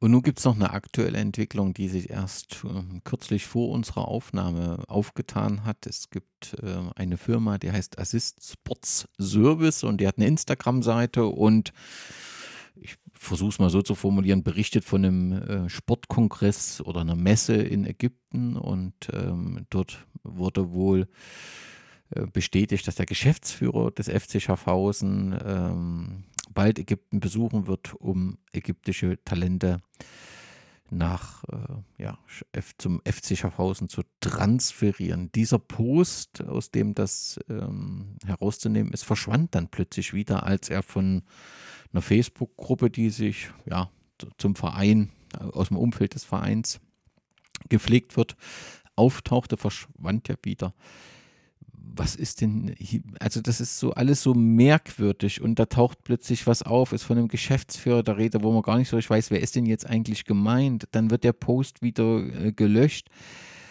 Seriös ist anders, ne? Es ist, es ist einfach nur absurd. Also ich muss mittlerweile lachen, wobei gestern hat mich das schon wenig beschäftigt, ähm, habe mich da mit verschiedenen Leuten ausgetauscht und es ist so absurd, weil ja eben, das ist Jimmy Berisha auf diesem Foto, der wurde vor ein paar Wochen im Blick, das ist eine große ja, Boulevardzeitung in der Schweiz, ähm, als, als neuer CEO des FC Schaffhausens ähm, vorgestellt eigentlich. Die sprachen nicht von Gerüchten, sondern von, von fixen Deals. Unterschrieben ist aber laut Roli Klein noch nichts. Aber dieser Jimmy Berisha muss ja da aufgetreten sein mit FCS-Logo und FCS-Shirt, aber gleichzeitig ist ja noch nichts unterschrieben und irgendwie, ja genau, als Fan möchte man nicht von irgendwelchen ägyptischen Instagram-Seiten von solchen Dingen erfahren. Vor allem, wenn der Präsident ständig sagt, da ist noch nichts passiert. Und es gab ja dann nochmal ein Dementi gestern Abend äh, im Radio, dass, dass da eben ist noch nichts unterschrieben, man weiß von nichts. Jimmy Berisha selbst wurde auch erreicht, er hat auch gesagt, irgendwie hätte da noch keine offizielle Funktion, hat aber nicht erklärt, wenn ich das richtig verstanden habe, was er da gemacht hat, weil das Foto ist ja auch nicht gestellt. Also das ist ja nicht künstliche Intelligenz und da hat sich jemand Spaß erlaubt, sondern der war ja da. Letzte Frage zu dem ganzen äh, Szenario so richtig gut kann das ja, also ich, ich weiß, du, du leitest ja mit dem Verein, aber ich, ich sehe nicht, wie das gut ausgehen kann eigentlich. Ja, ich glaube, es geht jetzt, also es kann gut ausgehen, einfach weiterhin nicht sympathisch. Also wenn jetzt ein Investor kommt, es stand ein reicher Genfer Investor mal im Raum, ähm, der dann mit CEO Jimmy, Jimmy Berisha ähm, kommt und Sportchef Admir Mehmedi, der dürfte ja auch bekannt sein in, äh, im Ausland. Ähm, ja, Mehmedi hat selbst die Sportchef-Ausbildung äh, erst kürzlich abgeschlossen. Ich fände ihn eigentlich als Stürmer interessanter als, äh, denn als Sportchef. Das macht den Verein, das bindet ihn halt auch nicht an die Region. Dann haben wir wieder Leute, die, die hier so ein wenig arbeiten und dann wieder weg sind. Ähm, und ja, aber es kann schon funktionieren, es ist einfach nicht sympathisch. Und dann kommen sie vielleicht mit einem Fünfjahresplan wie Roland Klein. Das hätte ja beinahe geklappt, das muss man ja auch sagen. Also äh, hätten, wären wir im Frühjahr 22 mhm. aufgestiegen, dann, dann sähe es wahrscheinlich jetzt anders aus. Ähm, aber wie gesagt, mir wäre eigentlich lieber eine nachhaltige Lösung, äh, die nicht auf irgendwelchen Leuten basiert, die, die sich vielleicht gar nicht für die Region, sondern für den Club als Investitionsobjekt interessieren. Die auch eben Club und, und Region so ein bisschen zusammenbringen, denn das ist die Not, notwendig, um auch in schwierigen Zeiten ähm, zu überleben. Lass uns einen Blick zum Abschluss in die Kurve wagen. Dort ist die Bierkurve Schaffhausen. Ähm, ja, so ein sehr markanter Name. Es gibt dazu auch eine Facebook-Seite und offensichtlich existiert dieser Begriff schon sehr, sehr lange. Weißt du irgendwie, wie und wann das entstanden ist? Oder ist dir das nicht bekannt? Der Grund für den Namen weiß ich nicht. Ich weiß einfach, dass, der, dass die, die Kurve schon ähm, länger so genannt wurde und Ende der 90er Jahre es eine eigentliche Neugründung der Bierkurve gab. Ähm, das wurde auch mit angestoßen vom lebenden Archiv. Äh, Ronny Bien, der war da, der hatte sowieso eine, eine tolle Verbindung zum Club, der war da zeitweise äh, betrieb er das äh, Catering im Stadion Breize, dann war er Mediensprecher und der hat auch, glaube ich, diese, diese aktive Szene, die auch jetzt noch besteht, da wie so ein bisschen neu mitgegründet. Das muss Mitte, Ende der 90er Jahre gewesen sein. Und das ist eigentlich wie jetzt der Kern, auf dem die heutige Bierkurve äh, noch aufbaut. Ich habe einmal gelesen, dass es ja, 2005, da gibt es eine Abarbeitung, warum auch immer dies äh, gibt, eine Art wissenschaftliche, keine Ahnung, Studie. Da gab es einen Fair-Fanclub, also so eine zurückhaltende Fangruppe. Dann gab es eine äh, Abarticus, also das schien die damalige Ultra-Gruppierung äh, zu sein.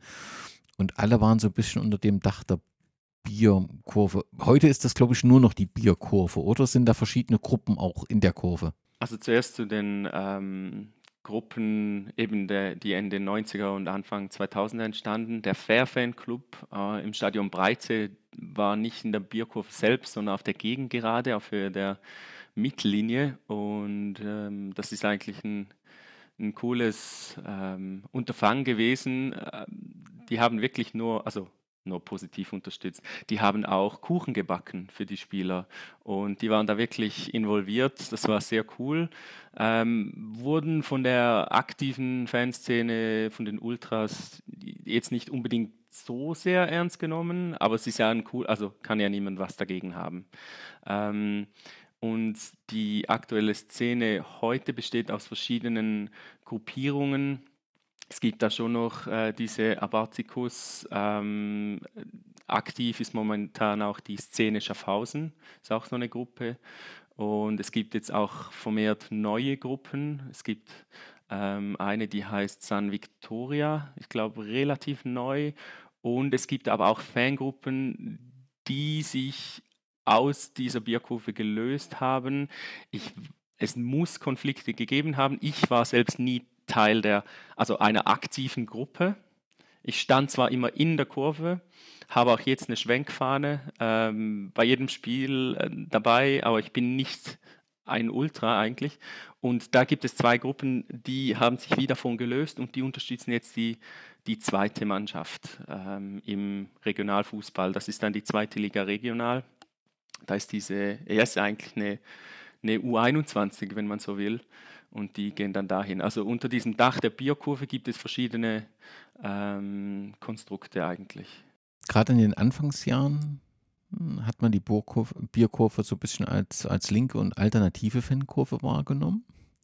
Es gab dann ähm, Berichte, dass gerade rund um die Super League ähm, ja auch ähm, Rechtsextremisten die Kurve wahrgenommen haben. Wie nimmst du das heute wahr, die Stimmung in der Kurve? Ähm, sicher nicht links. Ähm, es ist eine normale, also normale, ja, ich finde es eben auch problematisch zum Teil. Ähm, eine Kurve gibt momentan keine Entgleisungen irgendwie rassistisch oder ja, die einen Gesänge sind schon sexistisch. Ähm, aber ich glaube nicht, dass jetzt da rechte Tendenzen irgendwie durchdrücken. Aber es hat sicher Leute, mit der rechten Gedankengut auch in der Kurve. Aber wie du gesagt hast, also das ist mir früher stärker aufgefallen als jetzt. Es ist auch eine sehr verjüngte Kurve jetzt gerade. Das hat vermutlich mit dieser äh, Zerschlagung und Neugründung um den Skandal 2019 zu tun. Äh, ich glaube, da kommt viel Gutes jetzt äh, nach. Das klingt da erstmal gut. Trotzdem müssen wir, wenn wir das behandeln, rund um diesen Skandal ähm, reden. Also es war ein Spiel gegen den FC Winterthur. Ähm, es wurde ein sexistisches Banner ähm, gezeigt und ähm, ziemlich klar war, dass damit mindestens äh, eine Grenze überschritten äh, war. Das hatte auch äh, juristische Folgen. Also es gab dann gegen sechs ähm, Schweizer ein, ja, ein, ein Verfahren. Nach meinem Kenntnisstand Stand ist dieses Verfahren aber oder sind diese Verfahren so ausgegangen, dass im Prinzip dort keine Strafe ausgesprochen wurde. Trotzdem bleibt es ein Banner mit einem sexistischen Inhalt, was schon auch über die Grenzen der Schweiz ähm, erschrocken hat. Also, dass man das so ähm, präsentiert. Hat es damit der Club auch relativ leicht abzulenken, wenn ich das mal bösartig formuliere, und mit dem Finger auf die Kurve zu zeigen? Oder ist es verständlich vor dem Hintergrund, dass ja ein eine relativ große Bu Buße gezahlt werden musste. Also wie war so die Situation im, also wie hat der Verein oder der Club auf die Kurve geschaut? Wie war das miteinander? Was ist in der Kurve passiert nach diesem Banner? Das scheint ja schon ein gravierender Einschnitt gewesen zu sein, auch aus gutem Grund. Genau, und ähm, ich war da nicht da und das ist also in der Zeit sowieso nicht, vielleicht zu meiner eigenen Fanbiografie. Ich war dann von 04 bis, sagen wir, 14 eigentlich ziemlich an jedem Heimspiel. Und dann bin ich aufgrund des Studiums ähm, umgezogen und habe dann äh, irgendwann nicht mehr jedes Mal die Reise nach Schaffhausen auf mich genommen. Bin dann erst wieder ähm, in 22 eigentlich zurückgekommen äh, zum, zum Verein. Das heißt, diese Zeit um 2019, eben da wurde es einem ja auch schwierig gemacht, äh, Fan zu sein.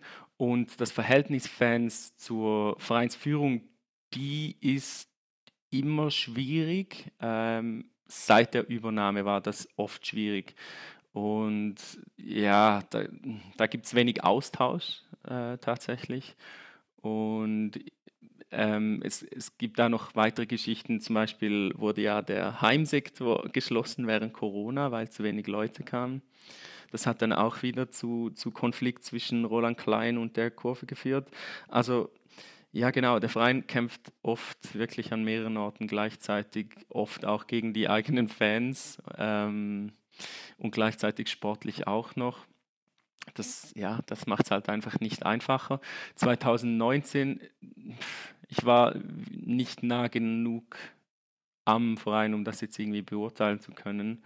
Ähm, aber es hat einfach ja viel zerstört halt auch. Also zu Recht äh, ist ja auch gut, wenn eigentlich im Nachgang nach so einem Transparent dann auch was passiert und, und ein Neuaufbau äh, beginnen kann. Und ähm, da gibt es äh, auch noch eine, eine Geschichte, ich glaube kürzlich ist irgendwo noch ein Sticker aufgetaucht mit dem gleichen Spruch. Und da hat dann die Kurve ähm, reagiert und ähm, da wirklich sofort klargestellt, dass das nicht geht. Okay, also da passiert ist auch was nach diesem Banner, ist auch was in der Kurve ähm, passiert. Also ich will jetzt nicht von diesem Selbstreinigungsprozess, das ist immer ein schwieriger Begriff, äh, äh, sprechen, aber also dass einem klar geworden ist, dass das letztendlich auch tatsächlich einfach ein Banner mit einem ja, sexistischen und ja, auch widerlichen Inhalt ist. Ja, ja, genau. Ähm, ja, ich finde es halt wirklich zum Teil schwierig. Äh, ich weiß auch nicht, wie viel.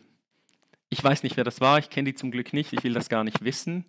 Ähm, jeder, mit dem ich spreche, war es ja nicht, oder? Ähm, das hat es aber auch niemand verhindert. Ist ein sehr heikles Thema. Okay, äh, glaube ich schon. Äh, mhm. Ja, genau. Also wirklich in der Kurve ist das so ein. Es hat viel bewegt, aber ich glaube nicht, weil man sich jetzt bewusst ist, dass das ein sexistischer Spruch war und Gewalt zu Gewalt aufruft, sondern einfach, weil die Konsequenzen halt ähm, gespürt wurden. Da wurden Leute verhaftet, die konnten dann nicht auftauchen beim Arbeitgeber, der wusste dann auch was. Also eigentlich das, was die Justiz erreichen wollte mit, mit diesem Prozess, ähm, wurde dann eigentlich erreicht. Und ich glaube, es ist eher die Angst vor diesen äh, Konsequenzen, äh, ja. Die was bewegt hat. Ja, mhm. genau. Wie würdest du aktuell so den Support ähm, einschätzen, trotz der schwierigen sportlichen Situation? Ich habe so das Gefühl, dass du ganz zufrieden bist. Ja, genau, weil ähm, ich orientiere mich da ein bisschen am Millwall, nicht am Support oder einer Bekanntheit, sondern No one likes us, we don't care, am, am, am Lied, das die immer singen. Ähm, die, die Kurve selbst, die, die ist laut, die singt 90 Minuten durch, also laut relativ, ähm, ist ein harter Kern und ich finde, ist doch toll, die Leute, die kommen und denen kannst du eh keinen Vorwurf machen. Äh, es werden immer mehr, Ich glaube, der beste Vergleich war ein Auswärtsspiel in Thun vor einem Jahr. Da waren wir 20 Personen und jetzt äh, vor ein paar Wochen waren wir dann 100. Äh, das, also da sieht man, die, die Kurve wächst beständig und da kommt jetzt auch wieder mehr Aktivität mit Choreos rein. Ähm, das geht sicher in die richtige, richtige Richtung und man muss ja bedenken, dass gleichzeitig sportlich extrem wenig läuft und man ist mit fünf Punkten Abstand letzter. Kannst du das erklären, warum wächst die Kurve? Also was passiert da? Ist, das, ist man einfach gut in der Stadt verwurzelt und schafft es, die, die Jugend da anzusprechen? Ja, genau. Also das wird es sein. Ähm, die bestehenden Fans, die aktivieren dann Freunde und die kommen dann auch. Und es gibt einfach auch einen harten Kern, der seit eben x Jahren oder zum Teil Jahrzehnten, es gibt Fans, die sind seit 40 Jahren dabei, ähm, die kommen einfach immer und momentan fällt mir wirklich auf, dass es viele junge Fans auch hat, 14, 15 ähm, und das werden immer mehr und wenn es denen gefällt und die Stimmung in der Kurve ist ja wirklich super, äh, dann, dann kommen die immer wieder. Wie ist das jetzt mit dem Heimsektor? Ist, das, ähm, ist der jetzt wieder offen oder ist man jetzt an einem anderen Platz? Der ist wieder offen. Ähm, der war, glaube ich, nur einmal äh, gesperrt und das hat so hohe Wellen geworfen, dass wir den wieder aufgetan haben. Muss schon sagen, dass da halt während Corona mit, mit dieser Zertifikatspflicht waren da. Äh, die Kurve hat das boykottiert aufgrund der Zertifikatspflicht. Da waren zum Teil fünf, fünf äh, Fans einer jungen Fangruppe waren da im Stadion und dann ja, geht der Sektor halt nicht mehr auf. Wenn man jetzt in der aktuellen Liga, was sind so die Spiele und die Gegner, worauf man sich äh, freut? Gibt es sowas wie Derbys? Wahrscheinlich eher nicht, ne? Es, also ja, genau, schwierig. Ähm, Derby wäre ja die Spielvereinigung, das hat es zuletzt vor 24 Jahren oder so gegeben. Ähm, was wir als Derby bezeichnen, sind in, äh, in der zweithöchsten Liga die Spiele gegen den FC Winterthur. Die sind ja leider, leider aufgestiegen und machen das ganz gut da oben. Ähm, die Spiele sind weg. Ja, das war für uns immer unser Derby. Einfach so, Winterthur ist so der Gegenentwurf zu Schaffhausen. So sehr schmerzt das zu sagen, die machen halt alles richtig. Die haben eine tolle Vereinskultur, die kommunizieren super.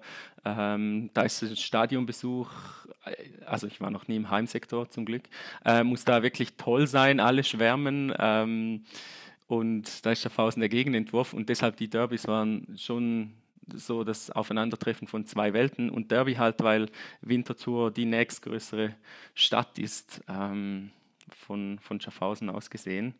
Und in der Super League, wir werden ja der Ostschweiz angerechnet, ähm, drückt sich vor allem im, im Akzent aus, im Schweizerdeutschen. Äh, da war St. Gallen äh, der, der Derby-Gegner, dann sprach man da vom, vom Ostderby und das war, das hatte auch ein bisschen ähm, ja, das waren auch immer spannende Spiele mit, mit vielen Zuschauern. Zum FC St. Gallen gibt es auch so eine, eine, Rivalität, offensichtlich genauso wie zum FC Winterthur, wenn ich das richtig verstanden mhm, habe. Genau. Und Freundschaften habe ich mal gefunden, da weiß ich nicht, wie aktuell die noch sind, dass zum FC Will mal eine Freundschaft hatte und äh, zum SC Grenz. Das ist äh, korrekt. Also zum FC Wil, da spielen wir jetzt, ähm, haben wir bald wieder ein Auswärtsspiel nächste Woche und da ist es so, dass die Fanfreundschaft so ausgeprägt ist, dass der FC Wiel ähm, keinen separaten Gästeeingang macht, den Sektor schon öffnet, aber wir können da durch den Heimsektor rein. Äh, wir bewegen uns da dann auch frei auf der Gegengerade, um Bier zu holen, stehen dann zum Support schon im Heimsektor, aber das ist eine, eine Fanfreundschaft, die also so wie eigentlich, ich finde, so müsste ein Fußballspiel immer sein. Man schlägt sich nicht die Köpfe ein. SC Kriens, ähm, da gibt es auch eine Fanfreundschaft, die haben wir kürzlich wieder gepflegt im Pokalspiel. Sie haben gegen Basel gespielt. Da sind wir dann zu zehnt aus Schaffhausen nach, nach Kriens gefahren, ähm, um sie da zu unterstützen und diese Freundschaft zu pflegen.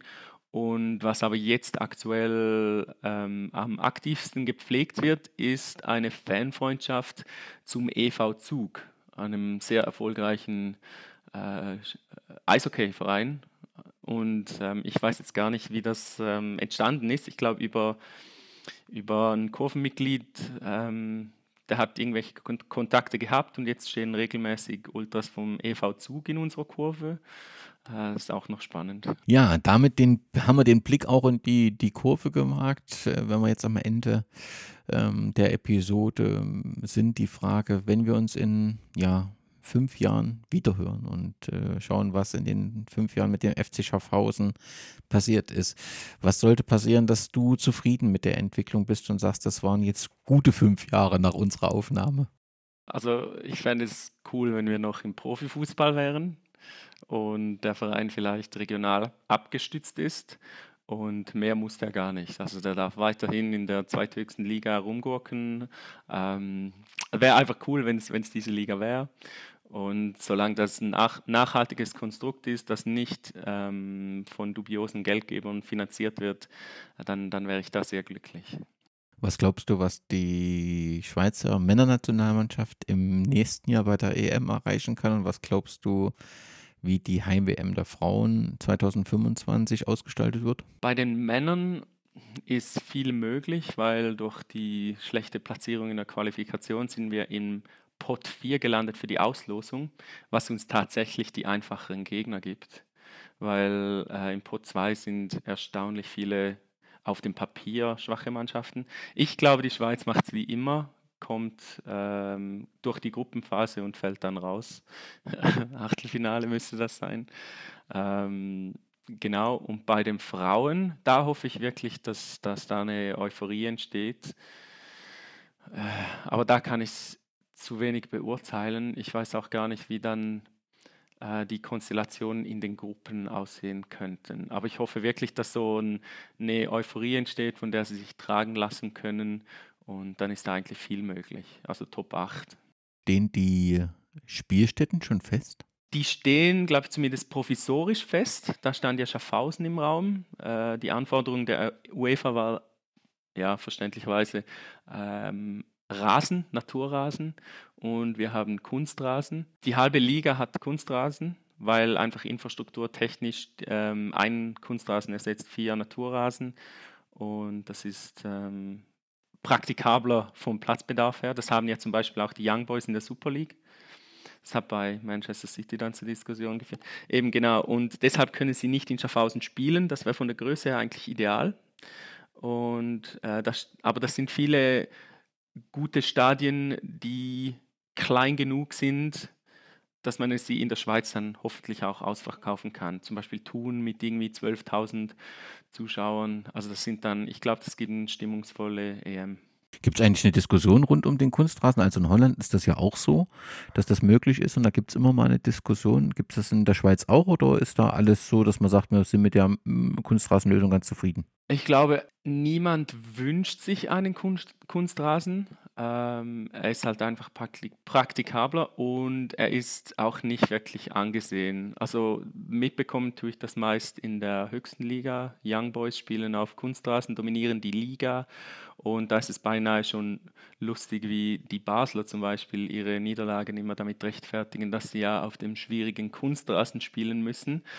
Ähm, ist halt so, dass das in der Schweiz erlaubt ist. Und auch eben die, die Hälfte der Clubs in der zweiten Liga haben Kunstrasen, ist auch eine finanzielle Frage, aber schon, ja, wäre schon cooler auf Naturrasen, aber ich finde jetzt das nicht irgend so ein Dealbreaker wie, wie gewisse Nostalgiker.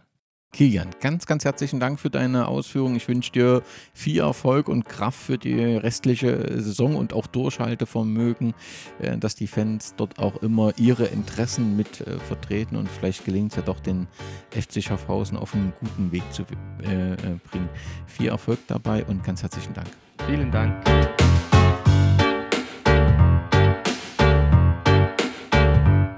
Kilian, wir haben was vergessen zu besprechen. Genau, die größte Kuriosität. Ähm, es gab ja viele schon, aber eine, die äh, auf die Liga bezogen ist. Wir haben davon gesprochen, dass Schaffhausen 2004 aufgestiegen ist, 0304.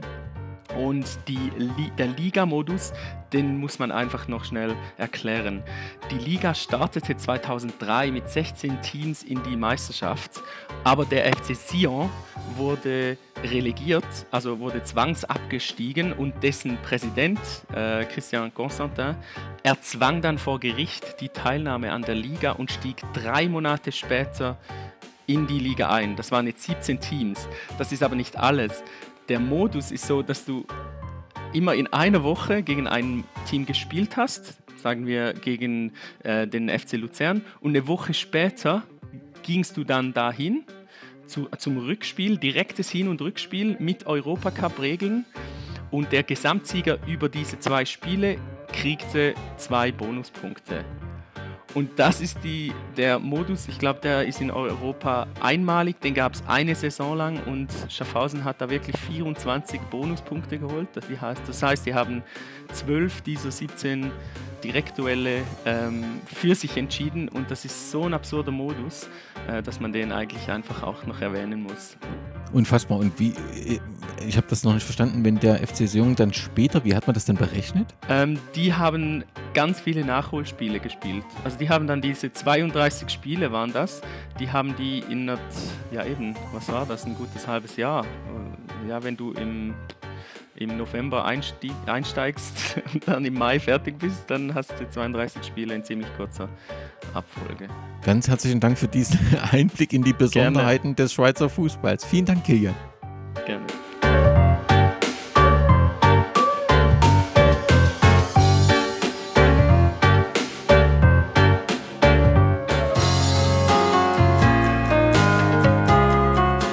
Diese Antwort habe ich mich den ganzen Sonntag schon gefreut.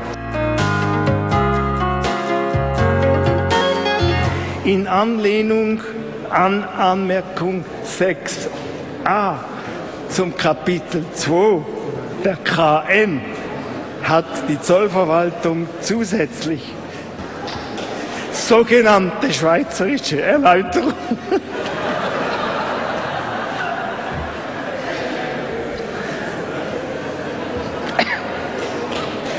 zum Zolltarif. Zum, zum Zolltarif publiziert. Danach werden gewisse Erzeugnisse noch im Kapitel 2 eingereiht, denen bei der Herstellung Würzstoffe zugesetzt worden sind, sofern dadurch der Charakter einer Ware dieses Kapitels nicht verändert wird. Klammer, zum Beispiel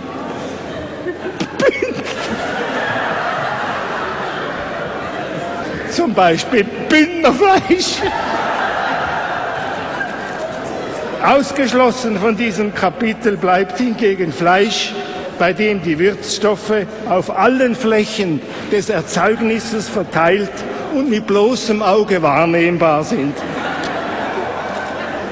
Nach der Besprechung vom 26. März 2010 mit Vertretern des Bauernverbandes und der Fleischbranche hat die Zollverwaltung diese Erläuterungen inzwischen auf dem Zirkularweg ergänzt. Seit dem 3. Mai 2010 gehört mit ganzen Pfeffernkörnern bestreutes Fleisch ebenfalls zum Kapitel 2 des Zolltarifs. Damit wird verhindert, dass Fleischstücke mit Zusatz von ganzen Pfefferkörnern zu den markttieferen Zollansätzen des Kapitels 16 eingeführt werden können. Eine noch weitergehende Ausdehnung des Geltungsbereiches des Kapitels 2 stünde in eindeutigem Widerspruch zu den HS-Bestimmungen und damit auch zu den völkerrechtlichen Verpflichtungen der Schweiz. Die Zollverwaltung hat im Rahmen ihrer Kontrolltätigkeit zudem ein Risikoprofil betreffend die Veranlagung von gewürztem Fleisch erstellt. Die Aussicht, dass ein Dekonsolidierungsverfahren insgesamt eine bessere Situation für die inländische Schlachtvieh- und Fleischbranche mit sich bringt, ist äußerst gering.